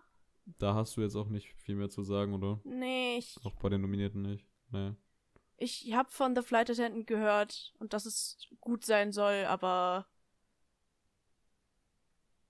Ja, I don't know. Aha. Best Television Motion Picture. The Queen's Gambit. Muss ich noch anschauen, soll aber arschgut sein. Und da haben wir sie auch wieder. Anya Taylor-Joy, die hier die Main Character spielt. Und zwar in der Serie geht es um ein, einen Ausnahmefall, um eine, ein Schachtalent, eine Frau, was zu den Zeiten, wo der Film spielt, sehr unüblich war, die halt auch gleichzeitig noch quasi eine Drogensucht hat, glaube ich, eine Pillenabhängigkeit. Drama soll gut sein, Wonderful, Nominierten kenne ich. Fast alle nicht. Ich glaube, ich habe mal was von unorthodox gehört, aber sonst. Ja. nächste Kategorie ist Best Actress für Television Motion Picture und da ist äh, Anya Taylor-Joy äh, die Gewinnerin. Bam! Bam. She back. Also definitiv verdient von allem, was ich gehört habe. Und ich meine, sie war auch schon in Kategorie vorher, also bei den Filmen nominiert. Die zieht einfach durch momentan. Das kann man nicht anders sagen. Das ist unglaublich. Ich wollte gerade noch sagen, Queen's Gambit, also wenn ihr sie in Action sehen wollt, auf Netflix. Komplett verfügbar. Miniserie hat, glaube ich, nur so sechs, sieben Folgen. Schaut's euch an. Muss ich auch noch machen. Best Actor Television Motion Picture. Mark, Ruffalo. Interessant. Den kennt man ja vor allem als Hulk. Darsteller. Genau. Aber der hat auch schon ganz, ganz an, viel anderem Zeug mitgespielt. Also der ist wirklich ein guter Darsteller und das hat er bestimmt verdient, auch wenn ich das jetzt hier leider nicht gesehen habe. Bliblablub. Ja. Gehen wir noch weiter oder? Ich, ich würde jetzt gerade hier nochmal durchscrollen und gucken, ob irgendwie das irgend. Hä, Ob irgendwas dabei ist, wo man sagen Auge muss, springt, ja, genau. den muss man das muss man erwähnen. hervorheben, aber sonst ist jetzt hier. Also ich würde gerade noch zur, zur Fairness Best Actress für eine. Warte, wie unsortiert ist das denn hier? Best Actress. Ah, nee, wir haben alles richtig gemacht. Ne? Wir haben. Ja, hier ist alles gleichberechtigt. Ich habe gerade gedacht, dass wir irgendwie äh, eine Männerkategorie mehr gesagt hätten als eine Frauenkategorie, aber Leute, wir sind hier, wir sind hier safe unterwegs. Ich gucke hier gerade noch mal ein bisschen durch, so was man vielleicht hervorheben müsste. Aber an sich doppelt hier sich auch wieder ziemlich viel. Und somit wären wir auch durch mit den Golden Globes dieses Jahr. Und ich bin gespannt. Die Oscar-Nominierungen sind, glaube ich, in ein paar Tagen. Ich glaube, 15. oder so, genau in einer Woche, werden die announced. Und da sehen wir ja dann, in welche Richtung sich das entwickeln wird. Zum Oscar dort gedöns Ende April werden wir wahrscheinlich dann auch noch einen eigenen Podcast machen. Wenn ihr das, also diese Idee von, von äh, Thema Oscar furchtbar findet als Podcast, dann schreibt uns das gerne in die Kommentare. Weil wenn das wirklich dann keiner hören möchte, dann ist das auch okay. Aber wir brauchen halt die Themen, Leute. Ihr braucht die Themen. ja, wir sind erstaunlich gut in der Zeit und vor allem wir haben Zeit überbrückt. Das war sogar ein Hauptthema, Leute. Das, Ey. ähm, Nächste Kategorie. in die nächste Kategorie gehen. Sagen wir, kommen wir von ganz vielen tollen Filmen zu, glaube ich, nicht so tollen Filmen, aber sage ich mal ziemlich guten Filmen, die ich in der letzten Woche gesehen habe. Weil ich kann da leider nicht mitreden, weil ich genau einen Film in dieser Woche gesehen habe. Die Hausaufgabe, zu der Ja. wir natürlich auch noch später kommen. Ah, Das war ja eine wunderschöne Überleitung gerade. Muss ich mich einfach selber Ja. loben. Äh, Ja, jetzt sag, was, was hast du dir so angeschaut? Den Film, den ich als erstes gesehen habe, war, weil ich ja Unbreakable gesehen habe letzte Woche und des, dem im Anschluss, äh, im Anschluss dessen habe ich mir natürlich auch Split angeschaut, weil die ja zusammenhängen, also ein klein wenig, spielen halt im selben Universum. Beide Filme von M. Night Shyamalan und Split ist auch von M. Night Shyamalan. Und ich habe mich ja schon im letzten Podcast da so ein bisschen drüber aufgeregt. Dies, das, Ananas. Ich fand Split okay. Ich fand die Idee sehr, sehr interessant. Ich war den ganzen Film lang gefesselt, aber ich fand halt nur, dass der am Ende, dass er kein gutes Ende gefunden hat. Also das Ende fand ich irgendwie schwach umgesetzt. Auf der anderen Seite schauspielerisch total gut gespielt mit einem James McAvoy, der bekannt ist für für X-Men, vor allem für X-Men, weil der da hier Professor X quasi in der jüngeren Version gespielt hat. Oh, den, den jungen Xavier. Genau. Woher kennt man ihn noch? Ich sehe, er hat, er hat auch in äh, dem zweiten S mitgespielt, in It Chapter 2. Hat er, glaube ich, eine ältere Version von einem der Kiddos gespielt. Und sonst ist er halt auch hier und da immer unterwegs. Ein sehr renommierter Schauspieler in Hollywood. Und eine Anya Taylor, Taylor Joy, die Ey. wir heute auch schon 30.000 Mal angesprochen haben. Gerade noch mal zu ihr, dass die, die wird hier als nächstes in dem neuen Edgar Wright-Film mitspielen. Und zwar Last Night in Soho. Und ich denke, dass vor allem Jonas extrem gespannt als Ultra Edgar Wright-Fan. Ja. Amen. Nächster Film. Nächster Film. Also Split kann ich euch empfehlen. Und ich finde Außer auch die der, letzten zehn Minuten. ja, also nein, ich, ich finde, er hat kein gutes Ende gefunden. Am Ende war zwar wieder so eine Art Twist, aber ich fand die diesmal nicht so schlecht umgesetzt wie bei Unbreakable. So viel zu dem Film. Schaut ihn euch an. Also ich fand, er war wirklich spannend und gut gespielt. Und hatte auch so von der Kamera sehr, sehr, sehr coole Ideen.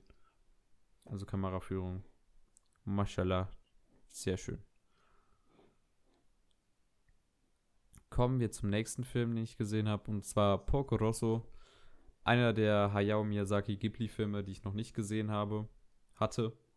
Und deswegen habe ich ihn mir einfach reingezogen, weil die sind aktuell alle verfügbar auf Netflix. Ich fand den sehr, sehr cool. Ich finde, wie jeder Ghibli-Film ist der wunderschön animiert. Der hatte eine, eine wunderschöne Geschichte mit einem Main-Character, der jetzt nicht so Main-Character-like ist, sondern eher so ein bisschen grumpy unterwegs. Aber natürlich auch seine netteren Seiten hat. Und das Ganze halt verpackt in einer Gesellschaftskritik und warum Krieg halt, also das, was Miyazaki oft einbaut, warum halt Krieg und äh,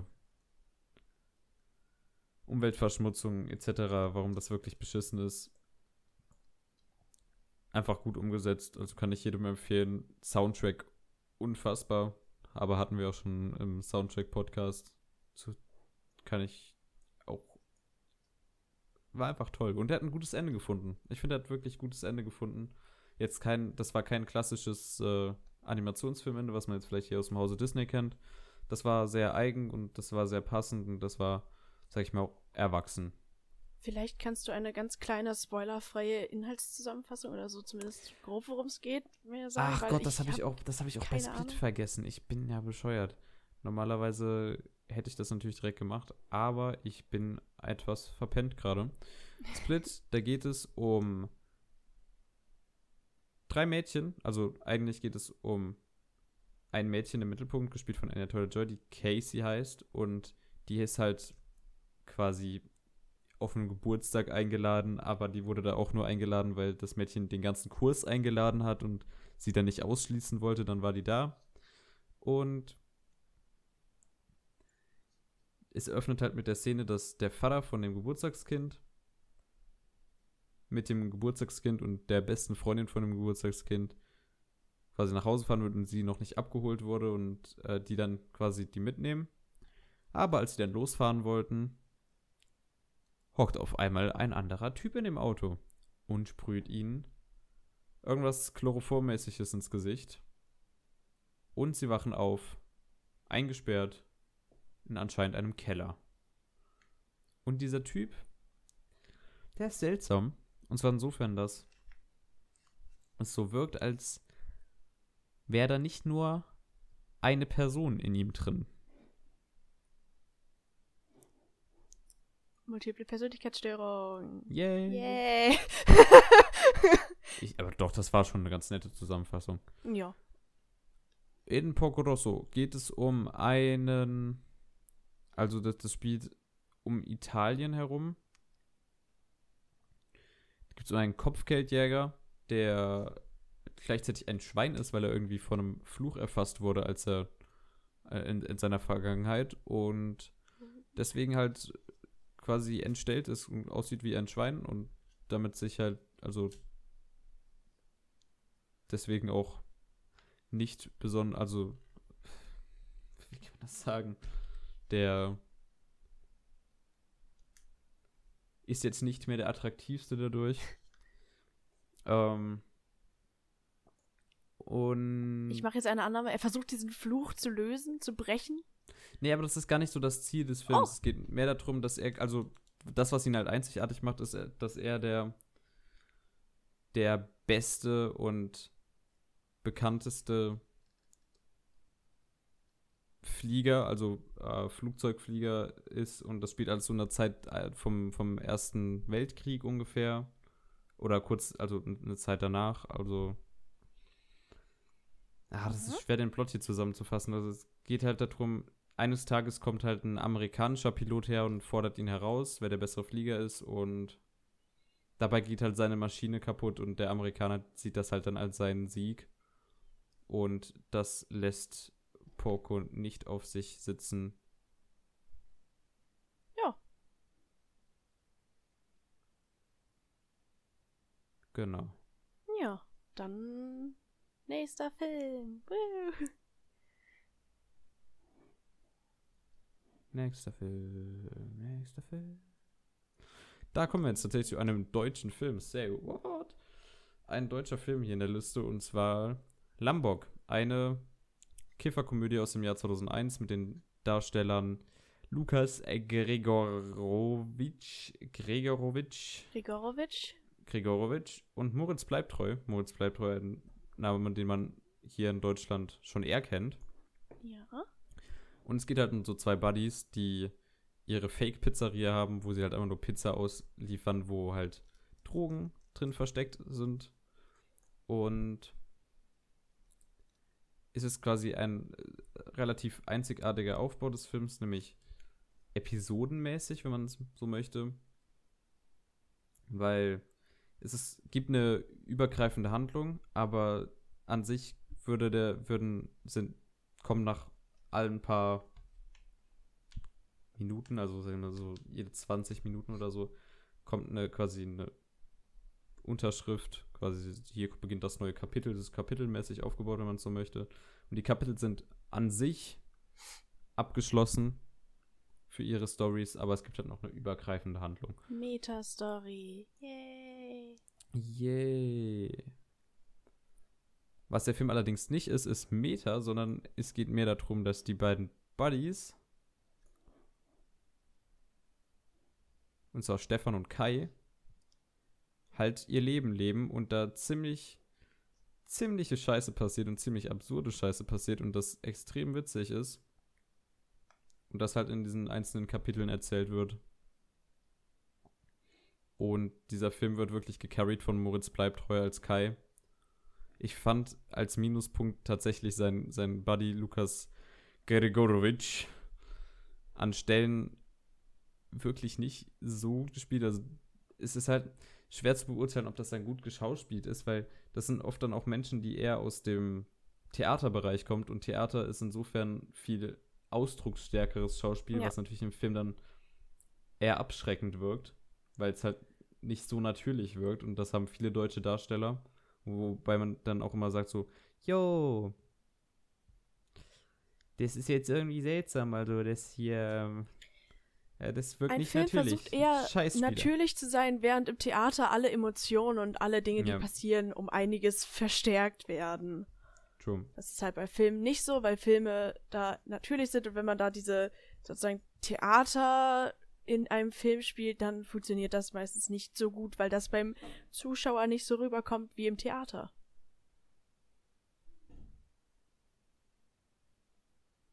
Warte, ich klatsch mal kurz in die Hände, weil gerade ist bei mir im Hintergrund jemand reingekommen. Und dann kann ich mir sagen, wo ich mir den Ton rausschneide, weil du hast ja sowieso geredet, Gott sei Dank. Okay. So, jetzt habe ich hier geklatscht. Ähm, ja. Richtig gesagt. Warte, 3, 2, 1. Ich würde dir auf jeden Fall zustimmen. Und kann auch nur Lombok. Lambok. Alles gut. Woran hast du dich Hab mich an meinem Tee verschluckt. Mm. Letzter Schluck vom Tee. Kalt, angenehm. Lambok kann ich empfehlen. Ist auf jeden Fall eine witzige Nummer. Mensch, jetzt krieg dich ein. Was sollen die ZuhörerInnen denken? Genau. Schaut ihn euch an. Wollte ich noch irgendwas dazu sagen? Ich glaub, ist jetzt nicht war, das Besonderste. Ist auch nichts Emotionales, aber der hat so arschwitzige Stellen. Also wirklich, da habe ich mich weggehauen, auch wenn ich ihn nachts geguckt habe und deswegen nicht laut auflachen konnte. Aber da gab es Momente, wo ich tatsächlich laut aufgelacht hätte. Bla bla bla. Nächster Film. Lombok. Nächster Film. Und zwar die Fortsetzung 16 Jahre später mit denselben Menschen dahinter. Jetzt hörst du auf zu husten. Es tut mir leid. Gehustet wird er auch, aber nur weil es eine Kifferkomödie ist. Warte, ich trinke den letzten Schluck Tee, dann hört es hoffentlich auf. Lombok ist eine Fortsetzung, spielt auch quasi Zeit das Leben der, der Charaktere aus Film 1, diese 16 Jahre eben später oder 15, 16 Jahre. Und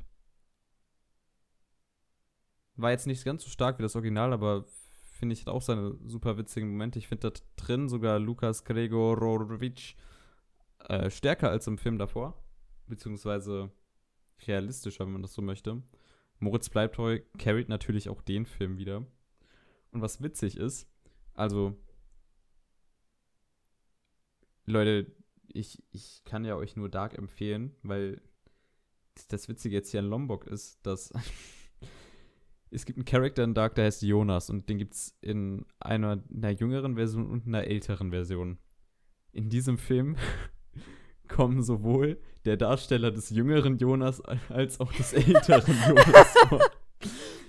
Was ich persönlich sehr, sehr witzig fand. Natürlich in total anderen Rollen. Und der, der Darsteller des älteren Jonas hat, hat mit bayerischem Akzent geredet, was der Ultra Reflex war. Aber allein da, da, da fand ich das sehr witzig, auch wenn das jetzt nichts mit dem Film an sich zu tun hat. Einfach nur Insiderwissen. Ja. Der hatte auch seine witzigen Stellen.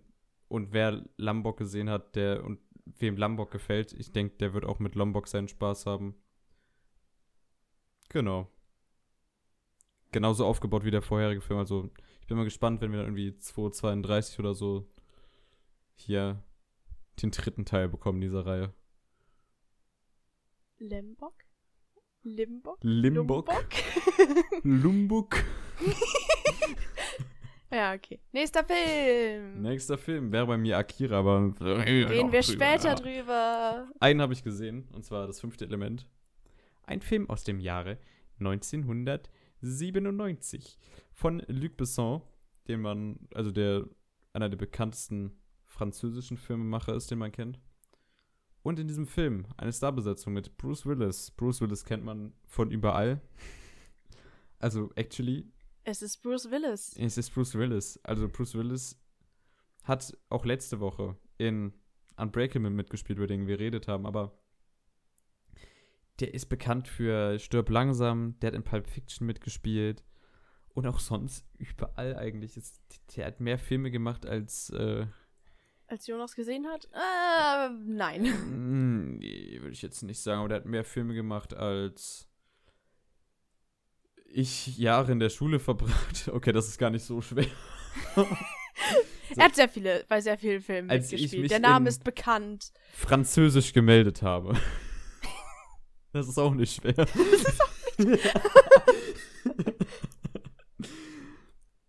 Und auch ein Ian Holm ist dabei. Und Ian Holm, da habe ich mich beim Film die ganze Zeit gefragt, woher kenne ich denn diese Fresse?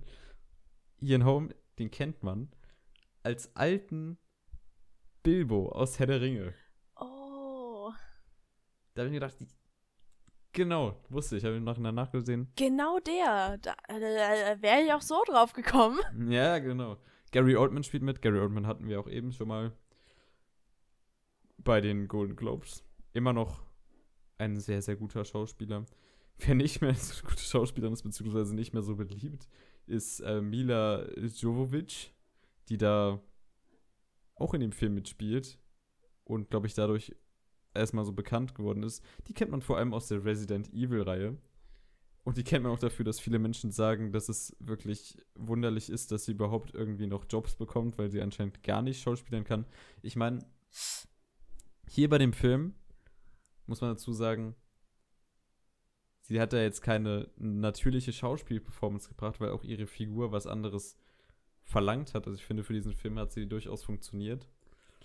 Wo geht es, worum geht es denn, das fünfte Element? Also der Film beginnt damit, dass. Warte, warte, warte, lass mich raten. Was? Es geht um das fünfte Element.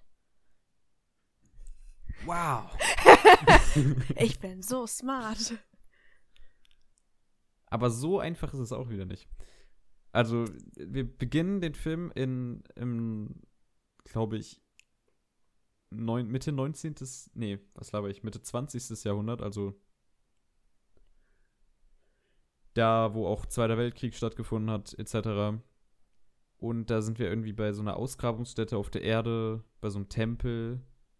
Und da sind wir so ein Professor davon redet, dass es so ein fünftes Element gibt und dass in 300 Jahren, wie in allen, also alle 5000 Jahre, so ein, dass das große Böse auftauchen wird und dieses große Böse alles vernichten wird, wenn nicht dieses fünfte Element aktiviert wird bis dahin. Und das ist quasi so ein bisschen die Backstory, die man dazu be- benötigt.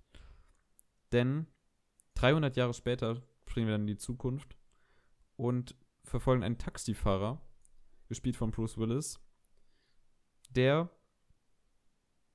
auf einmal in Kontakt gerät in quasi, ja, ich will jetzt hier auch nicht spoilern, aber der mit dem Charakter von Mila Jojovic in Kontakt gerät und dadurch sich in eine total wirre Science-Fiction-Geschichte mit reinspinnt, wenn man so sagen. Also es spielt in einer dystopischen Zukunft, wo die Menschen auch schon lange nicht mehr auf der Erde leben, sondern komplett hier im Weltraum verteilt sind, noch Lichtgeschwindigkeit haben und so. Alles ein bisschen abgespaced, alles ein bisschen ziemlich Abgespaced. cool. Abgespaced.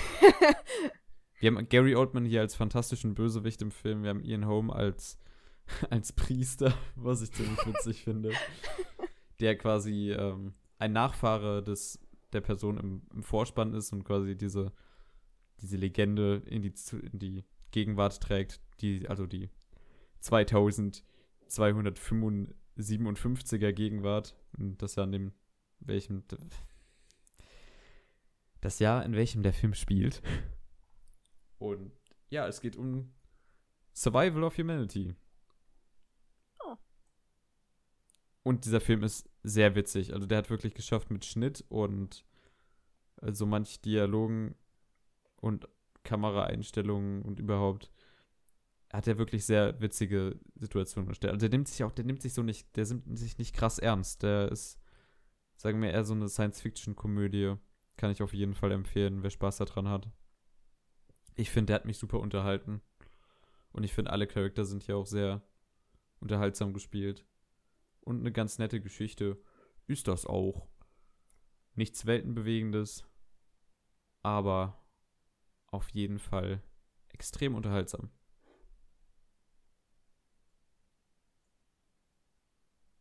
Ja, War's das? War das der letzte Das- Film, den du geguckt das hast? war der letzte Film, den ich gesehen habe. Wäre Jonas jetzt da, hätten wir die Ehre, dass wir. Eine Sekunde. 17? 18? so 17, 18, 19 Filme bestimmt hätten besprechen dürfen. Aber Gott sei Dank hat er ja Gesundheit. Oh nein, das, das. Nein. Äh, wir wollen, dass Jonas so schnell wie möglich wieder gesund wird. Genau, Weil, weil, er ist unser, unser Pal, unser Freund, unser Buddy, unser Kumpel. wir sind abhängig von ihm. Ja. Wir Und brauchen deswegen ihn für den reden wir nächsten jetzt Podcast. Über Akira. Akira, skra, skra. Also, ich weiß nicht, wie wir das machen mit Jonas, dass wir irgendwie noch seine Filme dann irgendwann nachholen. Und auch seine Meinung zu Akira. Aber jetzt hauen wir erstmal unsere Meinung dazu raus und. Ähm, soll ich anfangen? Wenn du willst, ja. Ich kann mal so eine grobe Zusammenfassung geben, worum es denn bei Akira geht. Akira ist ein Anime aus dem Jahre 1988, ein sogenannter Kult-Anime, der als, ähm, als einer der Repräsentanten des Genres gilt. Gemacht von, Gott, Kats, Katsurio Otomo, der auch äh, andere Anime-Filme gemacht hat, soweit ich das hier sehe, aber hauptsächlich für Akira bekannt ist. Und Akira ist eine Verfilmung eines, wie viele Seiten waren das? 4000, 3000? Äh, eines, ich glaube, 6000-seitigen Mangas. Eines riesigen Mangas. Und das alles verpackt in knackigen zwei Stunden, dass das überhaupt funktioniert. Sehr wunderlich, aber tatsächlich funktioniert dieser Film sehr fantastisch. Es geht um eine dystopische Zukunft, wie man sie aus Filmen wie Blade Runner oder halt auch hier, hatten wir eben, fünfte Element kennt, also so, so Cyberpunk-mäßig angehaucht. Es ist in Neo-Tokio und zwar im Jahre 2017. Ich glaube, ja. Also das ist ungefähr das, was heute unsere Gegenwart sein soll. Allerdings hat diese Gesellschaft schon einen dritten Weltkrieg hinter sich, der ziemlich viel verändert hat. Also sagen wir mal so. Und jetzt werden wir hier reingeschmissen in Neo-Tokio. Wo das geprägt ist von äh, Protesten. das geprägt ist von allem überhaupt. Also von Ja. einem sehr instabilen, einer sehr instabilen Gesellschaft in Neo-Tokio. Da werden wir reingeschmissen und zwar zu unseren Main-Charaktern, die in einer Teenie-Motorrad-Gang sind und gegen andere Motorrad-Gangs kämpfen auf der Straße und gleichzeitig quasi ihr Leben haben in dieser Stadt, wo halt dauerhaft Proteste sind, wo der Terroranschläge passieren. die regiert wird quasi von korrupten Spackos und dem Militär. Und, Und in ja. dieser Motorradgang lernen wir dann Tetsuo und Kaneda kennen. Unsere beiden Hauptcharaktere. Oder Genau. vor allem Hauptcharaktere. Und die Story wird quasi damit losgesetzt, dass quasi die, die, die Dudes, die wir am Anfang kennenlernen, diese Motorradgang, hier auf, einen, äh, auf der Jagd quasi nach einer anderen Motorradgang sind. Und auf einmal so ein kleines Zombie-ähnliches Kind erscheint, das offensichtlich übernatürliche Fähigkeiten haben soll. Und unser guter Tetsu, der pracht, also der prallt volle Kanne in dieses Kind rein und wird so schnell wie das Kind auch vom Staat wieder mitgenommen wird, ebenfalls vom Staat mitgenommen und die beginnen dann Experimente mit Tetsu zu machen, da er anscheinend einzigartig sein soll und quasi dieses Kind berührt hat, wodurch er dann ebenfalls Kräfte bekommen hat, beziehungsweise Kräfte freigesetzt wurden. Da, das, da war der Film nicht ganz so äh, offen und hat uns das mitgeteilt. Aber Nee, muss er ja auch nicht. äh, man bemerkt, dass äh, Tetsuo halt auch übernatürliche Kräfte bekommt. Say what? Also, ähm, sagen wir, also ich, ich hau jetzt einfach mal raus. Wir machen hier, das ist ja alles hier noch dieser spoilerfreie Part. Und wir hauen mal einfach raus, was einfach geil an diesem Film ist. Absolut geiler Soundtrack. True. Die Musik war so gut. Gerade am Ende gibt's einen Track. Sorry. Oh, Gänsehaut. Ah. Da stimme ich dir zu.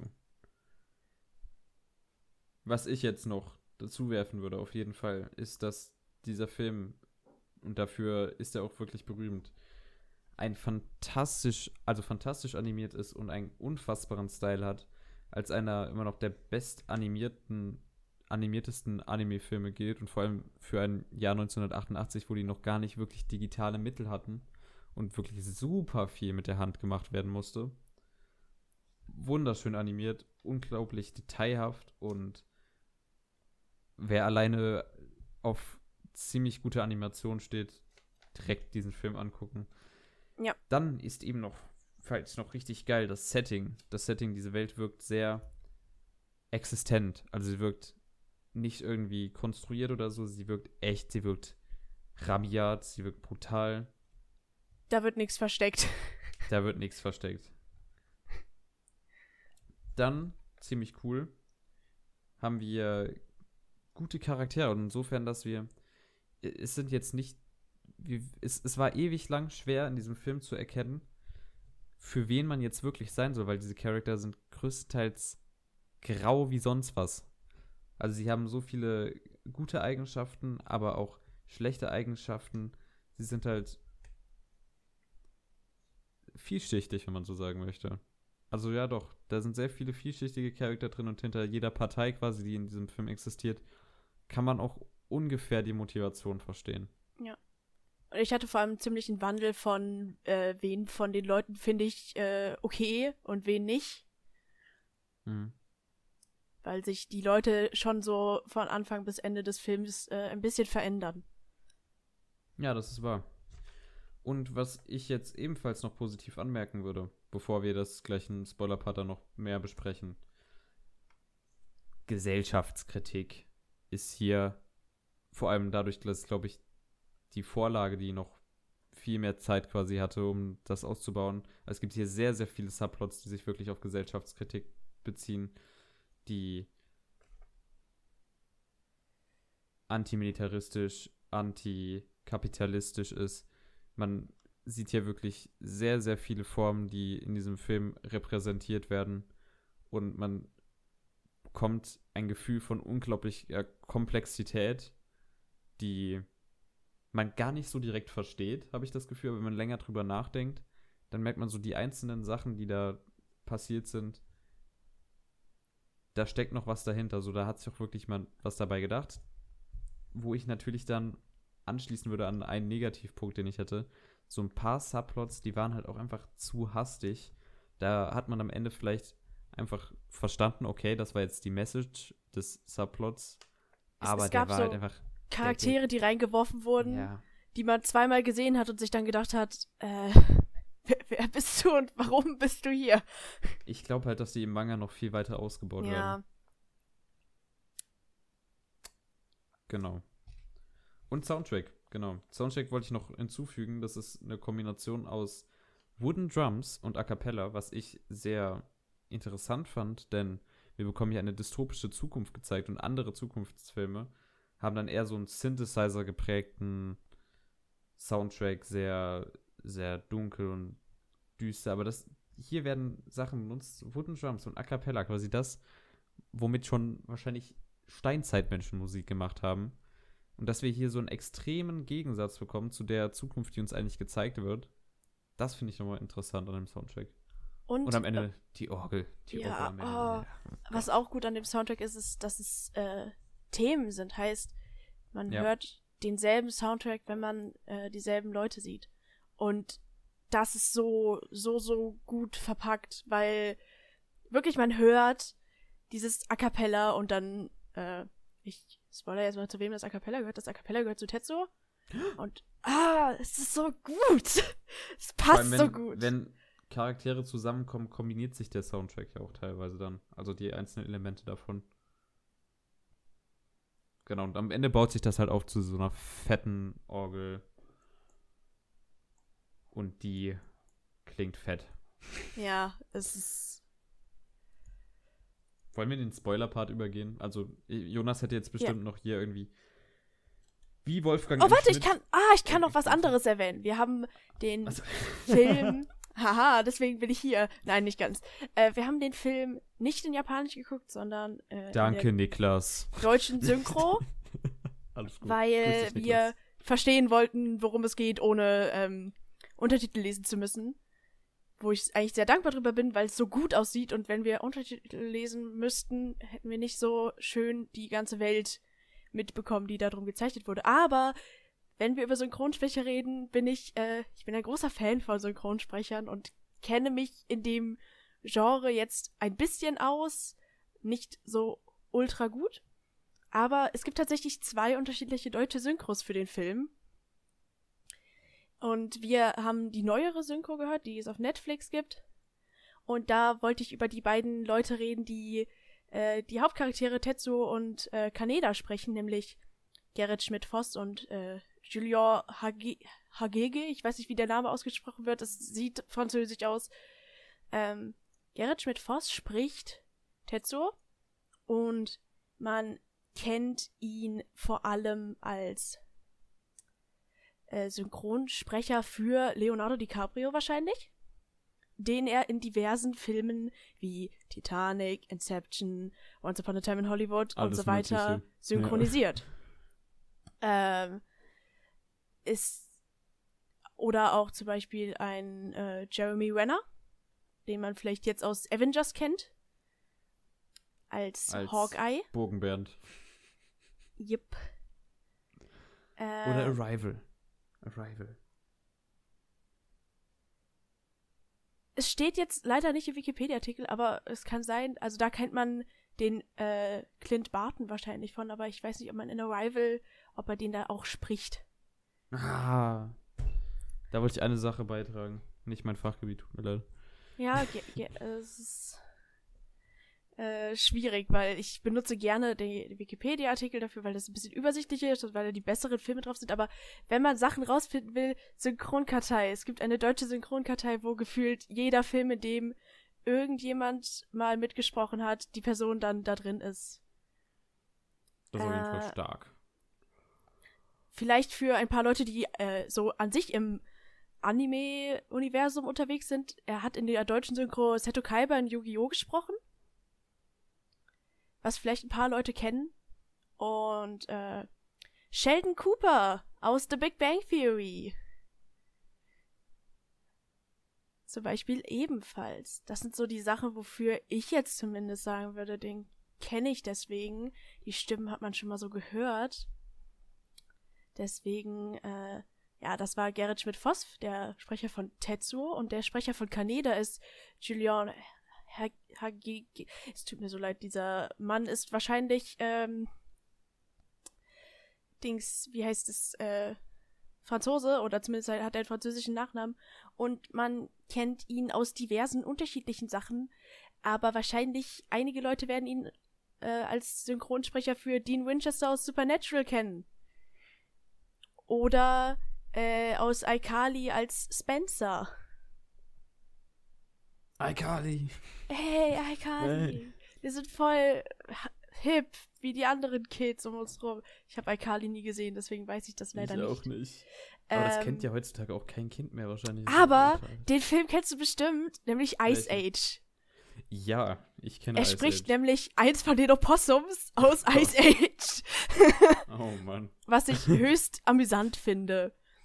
Weil ich jetzt äh, sagen kann, wenn ich dieses blöde Opossum höre, ha, das ist Dean Winchester aus Supernatural. Oder so Leute wie zum Beispiel Lieutenant Hikaru Sulu aus Star Trek, aus den neueren Filmen und auch aus einem älteren, aus dem 2009er Film und aus den neueren Into Darkness und Star Trek Beyond. Ja, das ist Oder zum Beispiel Reihe. kennt man ihn als Kylo Ren aus den neuen Star Wars Filmen. Yeah. Ey. Die neuen Star Wars Filme. Ja. Ja. Der Star Wars Ich Podcast glaube, das kommen. waren so die, weil ich kann auch schauen, ob irgendwas Interessantes bei den Serien dabei ist.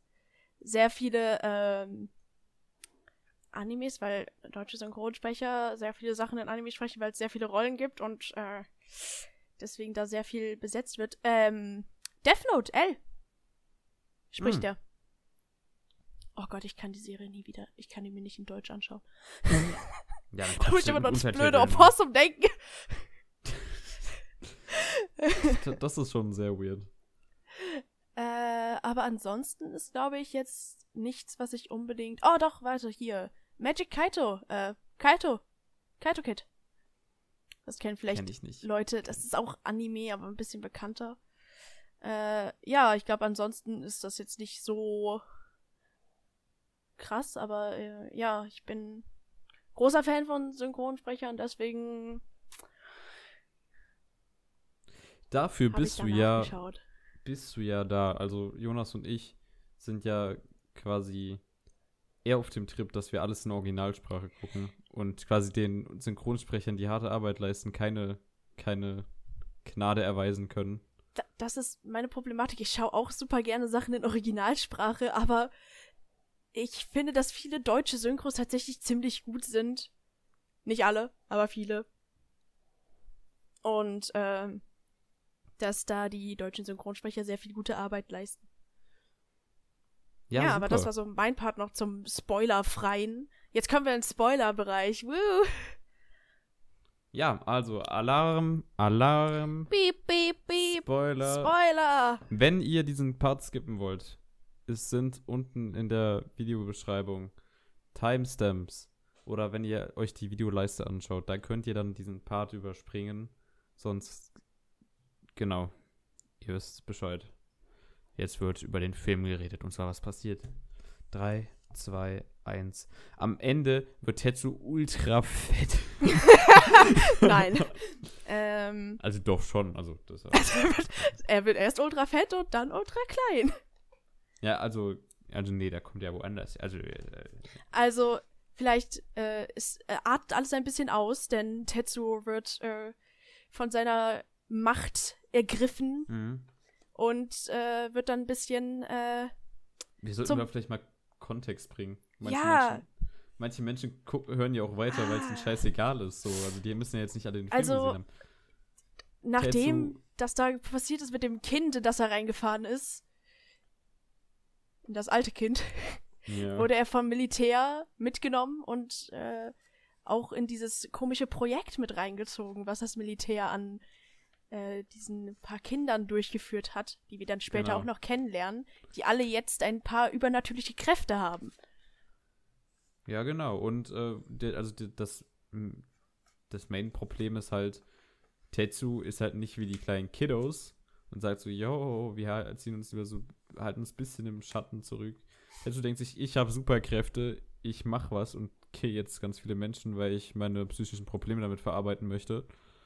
Und Tetsu wird quasi zum Ultra-Arschloch, wenn man so möchte. Mhm. Und hat, also hat seine, seine, seine Dings halt am Ende, also, was laber ich hier nicht?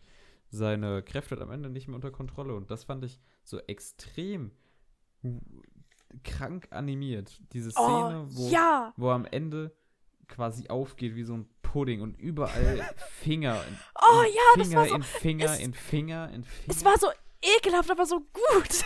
es, es war unglaublich gut animiert, aber Ja. und ich fand auch gut, wie die mit Akira umgegangen sind in dem Film. Äh, Das- ja, vielleicht zu, zur Info, der Film heißt Akira, aber man weiß äh, Nichts darüber. nichts eigentlich. über Akira, weil Lange nicht. darum, darum geht's nämlich, dass äh, der Akira erwacht, sozusagen. Genau. Denn Jetzt haben wir aber auch genug Kontext gegeben, Leute, sonst guckt ihn euch jetzt einfach an den Ja. Film. Wir Auf reden jetzt einfach explizit über Szenen.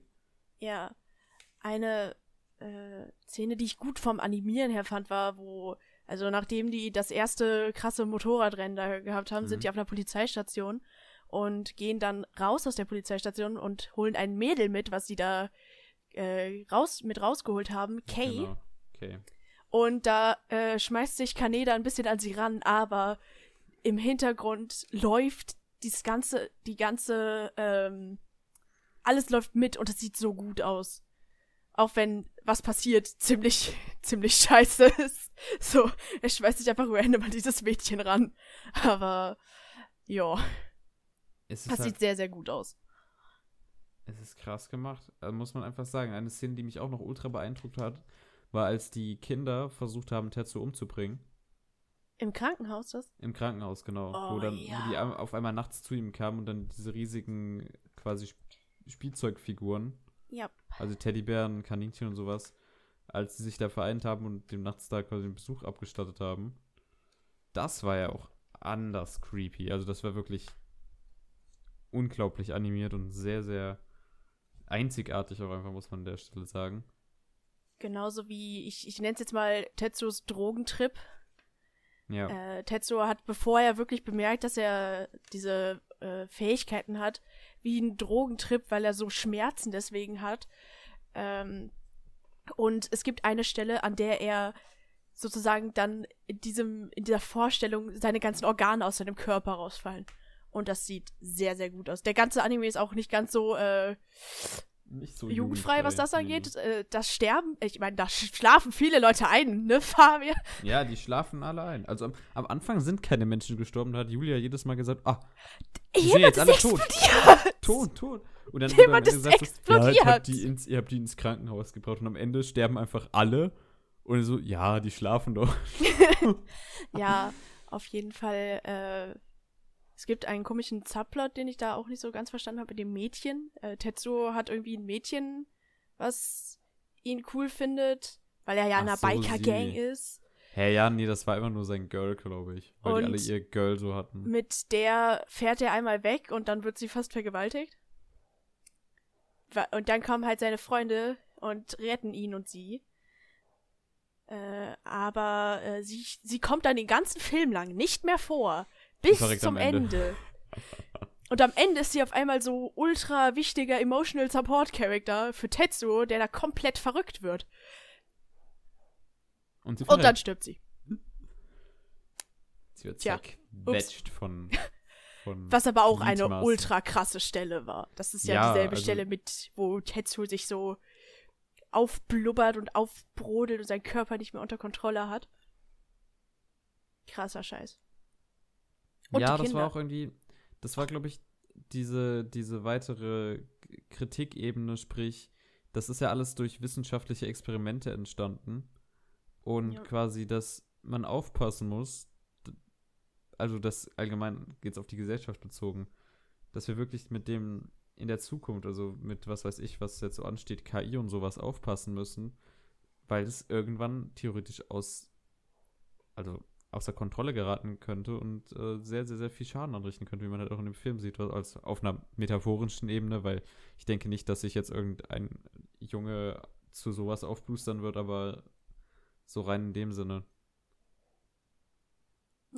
Und was Yes. ich gerade eben meinte mit wer äh, die Leute, die sich so verändert haben, am Anfang schien es so, als wäre Tetsuo der äh, entspanntere von den beiden, also Kaneda und Tetsuo, Mhm. als wäre äh, Tetsuo der entspanntere von den beiden und der coolere.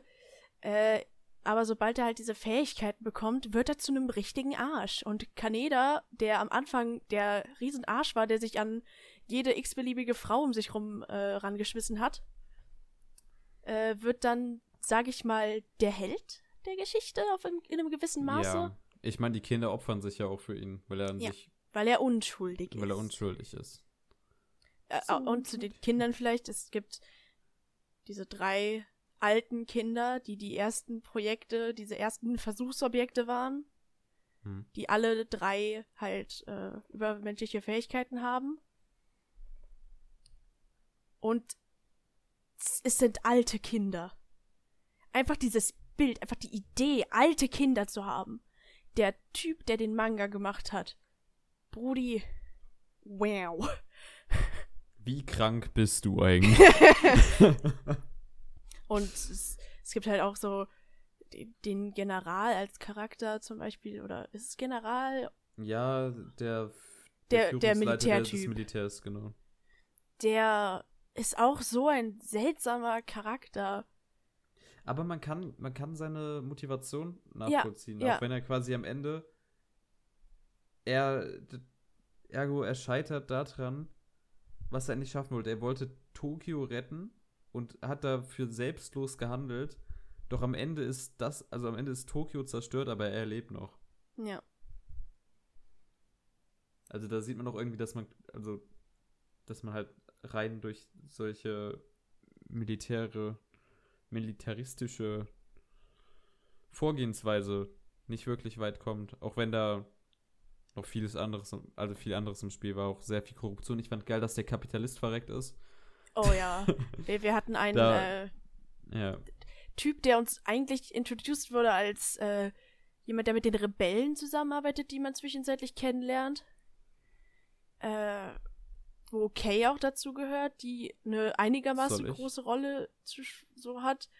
Und dieser Typ war mit denen zusammen und auf einmal sieht man den in so einer Runde von Politikern und dann später nochmal, wie er äh, all seine Sachen zusammensucht und alles Geld und was er findet in, den, in einen riesigen Koffer klatscht, weil äh, Rebellion ausbricht, weil angeblich Akira zurückgekehrt ist, der äh, dessen Name bekannt ist und als Rebellenbewegung teilweise äh, genutzt wurde. Ja. Also auch quasi als, als Gottfigur. Ja. Was Akira auch tatsächlich ist. Also Akira existiert ja anscheinend auf einer höheren Spirituellen Dimension als Ebene. alle anderen. Weil Ja. Akira ist alle Energie. Alle Energie Alle kommt irgendwo her. Das ist auch so eine Hauptthematik, die so angesprochen wird mit Energie und wo kommen wir her, was passiert mit uns. So ein bisschen, da gibt's eine tolle Stelle, wo Kay und Kaneda im Gefängnis sitzen. ja. Oder ich weiß nicht ganz genau. Und Kay von einem von den kleinen Kindern, von den alten Kindern besessen wird, und das Kind durch sie spricht und erklärt, was Akira ist. Oder ja, das war zumindest auch so ein nötig an dem Punkt. Also da, da kam ja auch nach und nach, wir, wir waren quasi permanent in Unwissenheit. Und ganz am Ende, ich weiß auch immer noch nicht, der, der dritte Weltkrieg wurde ja durch Akira ausgelöst. Der- aber warum Ich glaube nicht, dass er dadurch ausgelöst wurde, aber, Aber es das hat, war doch war die Fall ähnliche-. Ähnliche Fähigkeit? Eine Sache, die auch passiert ist, ist, während dem Dritten Weltkrieg ist Tokio hart explodiert. Und dann ist das nochmal jetzt in der Story hart explodiert und beide Male ist Akira schuld gewesen. Ja. Und alle Der- verrecken. Der auch ein Teil von diesen alten Kindern eigentlich ist, der Ja. allerdings zum Zeitpunkt vom Film tot ist, zumindest geglaubt. Von dem nur noch Organe existieren. Unter Ja, wie dem sich herausstellte. Wie sich am Ende heraussteht, unter dem Olympiastadion. Wo ich zu Beginn des Films gesagt habe, boah, Olympiastadion. Das Ja, sind so, so raus. viele Olympiaspiele. Ich habe nachgeschaut, wie, vielen Olympischen Spiele da stattgefunden haben. Oder stattfinden hätten sollen. Und entweder habe ich da einfach nur mich verrechnet, verguckt. Äh, Es hätten eigentlich, glaube ich, die 20. Spiele sein sollen, die in unserer Welt äh, London 2012 waren. Und in deren Welt dann wohl äh, Tokio 2018 Mhm. oder 19 oder was weiß ich. Vielleicht auch Tokio 2020, wer weiß.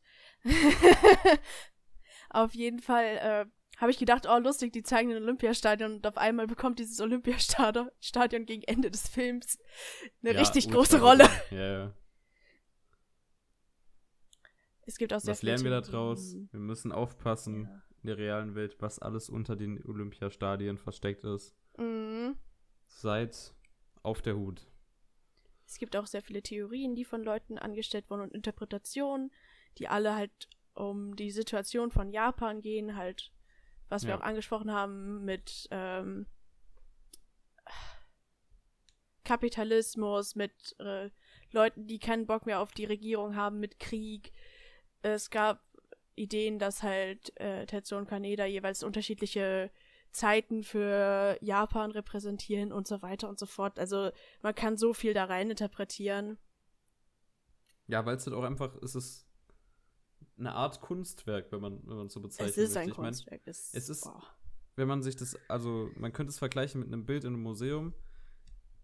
Jeder, jedem Mensch quasi, der das sieht, oder jedem Mensch, der sich damit auseinandersetzen möchte und es sieht, ist bewusst, dass das ein wirklich gutes Werk ist, aber diese Menschen interpretieren es unterschiedlich. Und das ist halt die Stärke des, des Kunstwerks, dass es nicht eine feste Aussage hat, sondern auf mehreren, sage ich mal, Arten deutbar ist, aber immer doch quasi das rüberkommt, was der Autor Ja. anfangs sagen wollte, genau. Und also bis zur Hälfte von dem Film war ich so nicht ganz so überzeugt. Es war gut, es sah gut aus und so, aber irgendwie war die Story bis mal. zur Hälfte nicht ganz so, sagen wir, ausgereift und es waren so viele Lücken in den Handlungen und in man wusste einfach so wenig, dass man nicht gecheckt hat, was passiert und warum Dinge passieren. Ja, Und- es war ein bisschen sprunghaft, weil. Und ab der Mitte nicht. wurden dann Sachen erklärt, wo man dann gedacht hat, ah, deswegen ist das passiert. Und dann hat alles viel, viel mehr Sinn gemacht und es ist um einiges besser gelaufen dann einfach, weil man Dinge wusste, die dazu, dafür gesorgt haben, dass man alles besser versteht, was man sonst halt gar nicht verstanden hat. Ja. Ja, doch, man, man merkt ihm zwar an, dass diese zwei Stunden Laufzeit schon eine taffe Situation sind, halt für einen 4000, 5000, 6000 Seiten Manga. Aber trotzdem, im Endeffekt, falls ihr ihn jetzt noch nicht gesehen habt, obwohl er als Hausaufgabe auf war, Schaut ihn euch unbedingt an. Schaut ihn es euch ist unbedingt wirklich, an. Es ist Genau. wirklich wert. Erste Hausaufgabe, die es wert ist zu schauen. können wir jetzt direkt wieder kaputt machen mit der nächsten. Ja, also ja, wirklich, dieser Film ist, wenn man die über die paar Subplots, die da ein bisschen im Nichts herumschwirren und die beginnliche Verwirrung hinüberschaut, echt, boah, so gut. Genau. Ist ich halt, an dem Punkt. Was? ich wollte noch, ich wollte noch sagen, dass es so wie ähnlich wie viele Ghibli-Filme ist, dass es diesem, hey, Anime ist für Kinder, Zeichentrick ist für Kinder. Nein. Akira ist nicht für Kinder. Bam. Nacktheit. Bam. Es gibt, es gibt die so Szenen wie Organe fallen aus Menschen raus, aber dann gibt's auch so Szenen wie ähm, ja, Leute werden erschossen, jemandem wird ein Hammer in den Kopf geschlagen und so weiter und so fort. Also, die, machen keinen Halt vor diesen Bildern und das ist aber auch sehr gut und passt sehr gut in die Atmosphäre rein. Genau. Ja. Danke für die wunderbare Zusammenfassung nochmal zum Schluss. Und ich würde jetzt tatsächlich sagen, wir stoppen jetzt hier mit Akira, denn Jonas hat bestimmt, also ich, ich sehe, dass Jonas auch diesen Film sehr gemocht hat. Hat bestimmt auch nochmal seine eigene Meinung dazu und darauf kommen wir dann in einer späteren Folge bestimmt nochmal zurück. Aber wir beide sagen erstmal, dass wir, glaube ich, das Wichtigste besprochen haben, was es zu dem Film zu sagen gibt. Ja. Und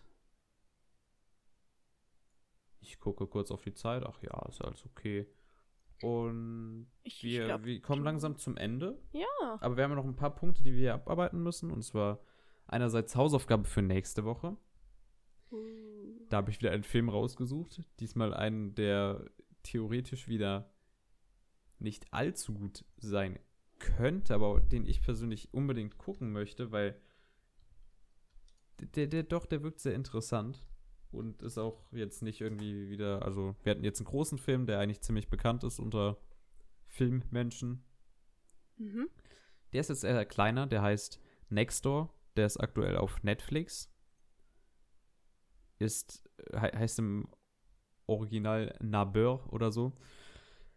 Ich glaube, ich ein norwegischer oder schwedischer Film, also skandinavisch auf jeden Fall. Und da geht es halt um ein Kammerspiel, wo ein Typ von zwei NachbarInnen eingesperrt wird. Dauert auch nicht so lang, 75, hat, hat glaube ich, schon starke Horror-Elemente und auch Mystery-Elemente und Psycho-Elemente. Also das, was ich ziemlich mag eigentlich.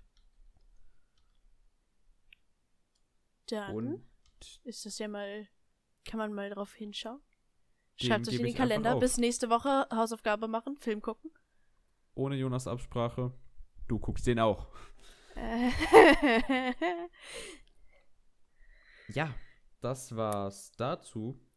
Jetzt haben wir natürlich auch letzte Woche unser Projekt gestartet mit dieser, mit dieser Playlist.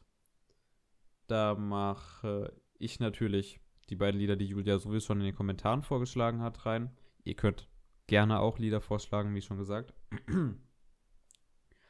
Und ich mache diese Woche auch Musik wieder rein.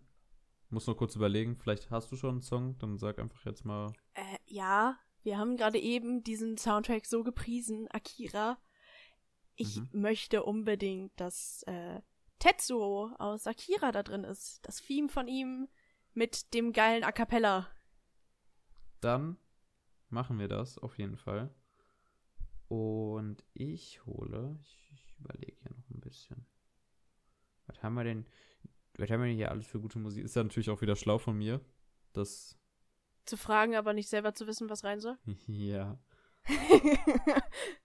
Hm. Ich, ich kann ja die anderen Leute belustigen, indem ich ihnen sage, schaut auf meinem Instagram-Channel vorbei. Ich habe auch Instagram. Ich heiße Wo ist Monika, klein und zusammengeschrieben. Die paar Leute, die mir da vielleicht noch nicht folgen, ich, es ist mein offizieller Channel. Damit will sie Fame werden. Äh, nicht wirklich. Das ist der Channel, auf dem ich jedes Jahr an Weihnachten ein Weihnachtsbild poste. Deswegen gibt es genau zwei Bilder. Sehr gut. Nein, aber da können die Leute, die wollen, mir folgen. Äh, ist privat, also ihr müsst, ich muss euch annehmen trotzdem noch. Tut mir leid, Leute. Ich äh, bin nicht so ein Mensch des öffentlichen Lebens. Und dann werden wir, also mich wird man dann ja wahrscheinlich nächste Woche direkt nochmal hören, weil, Genau.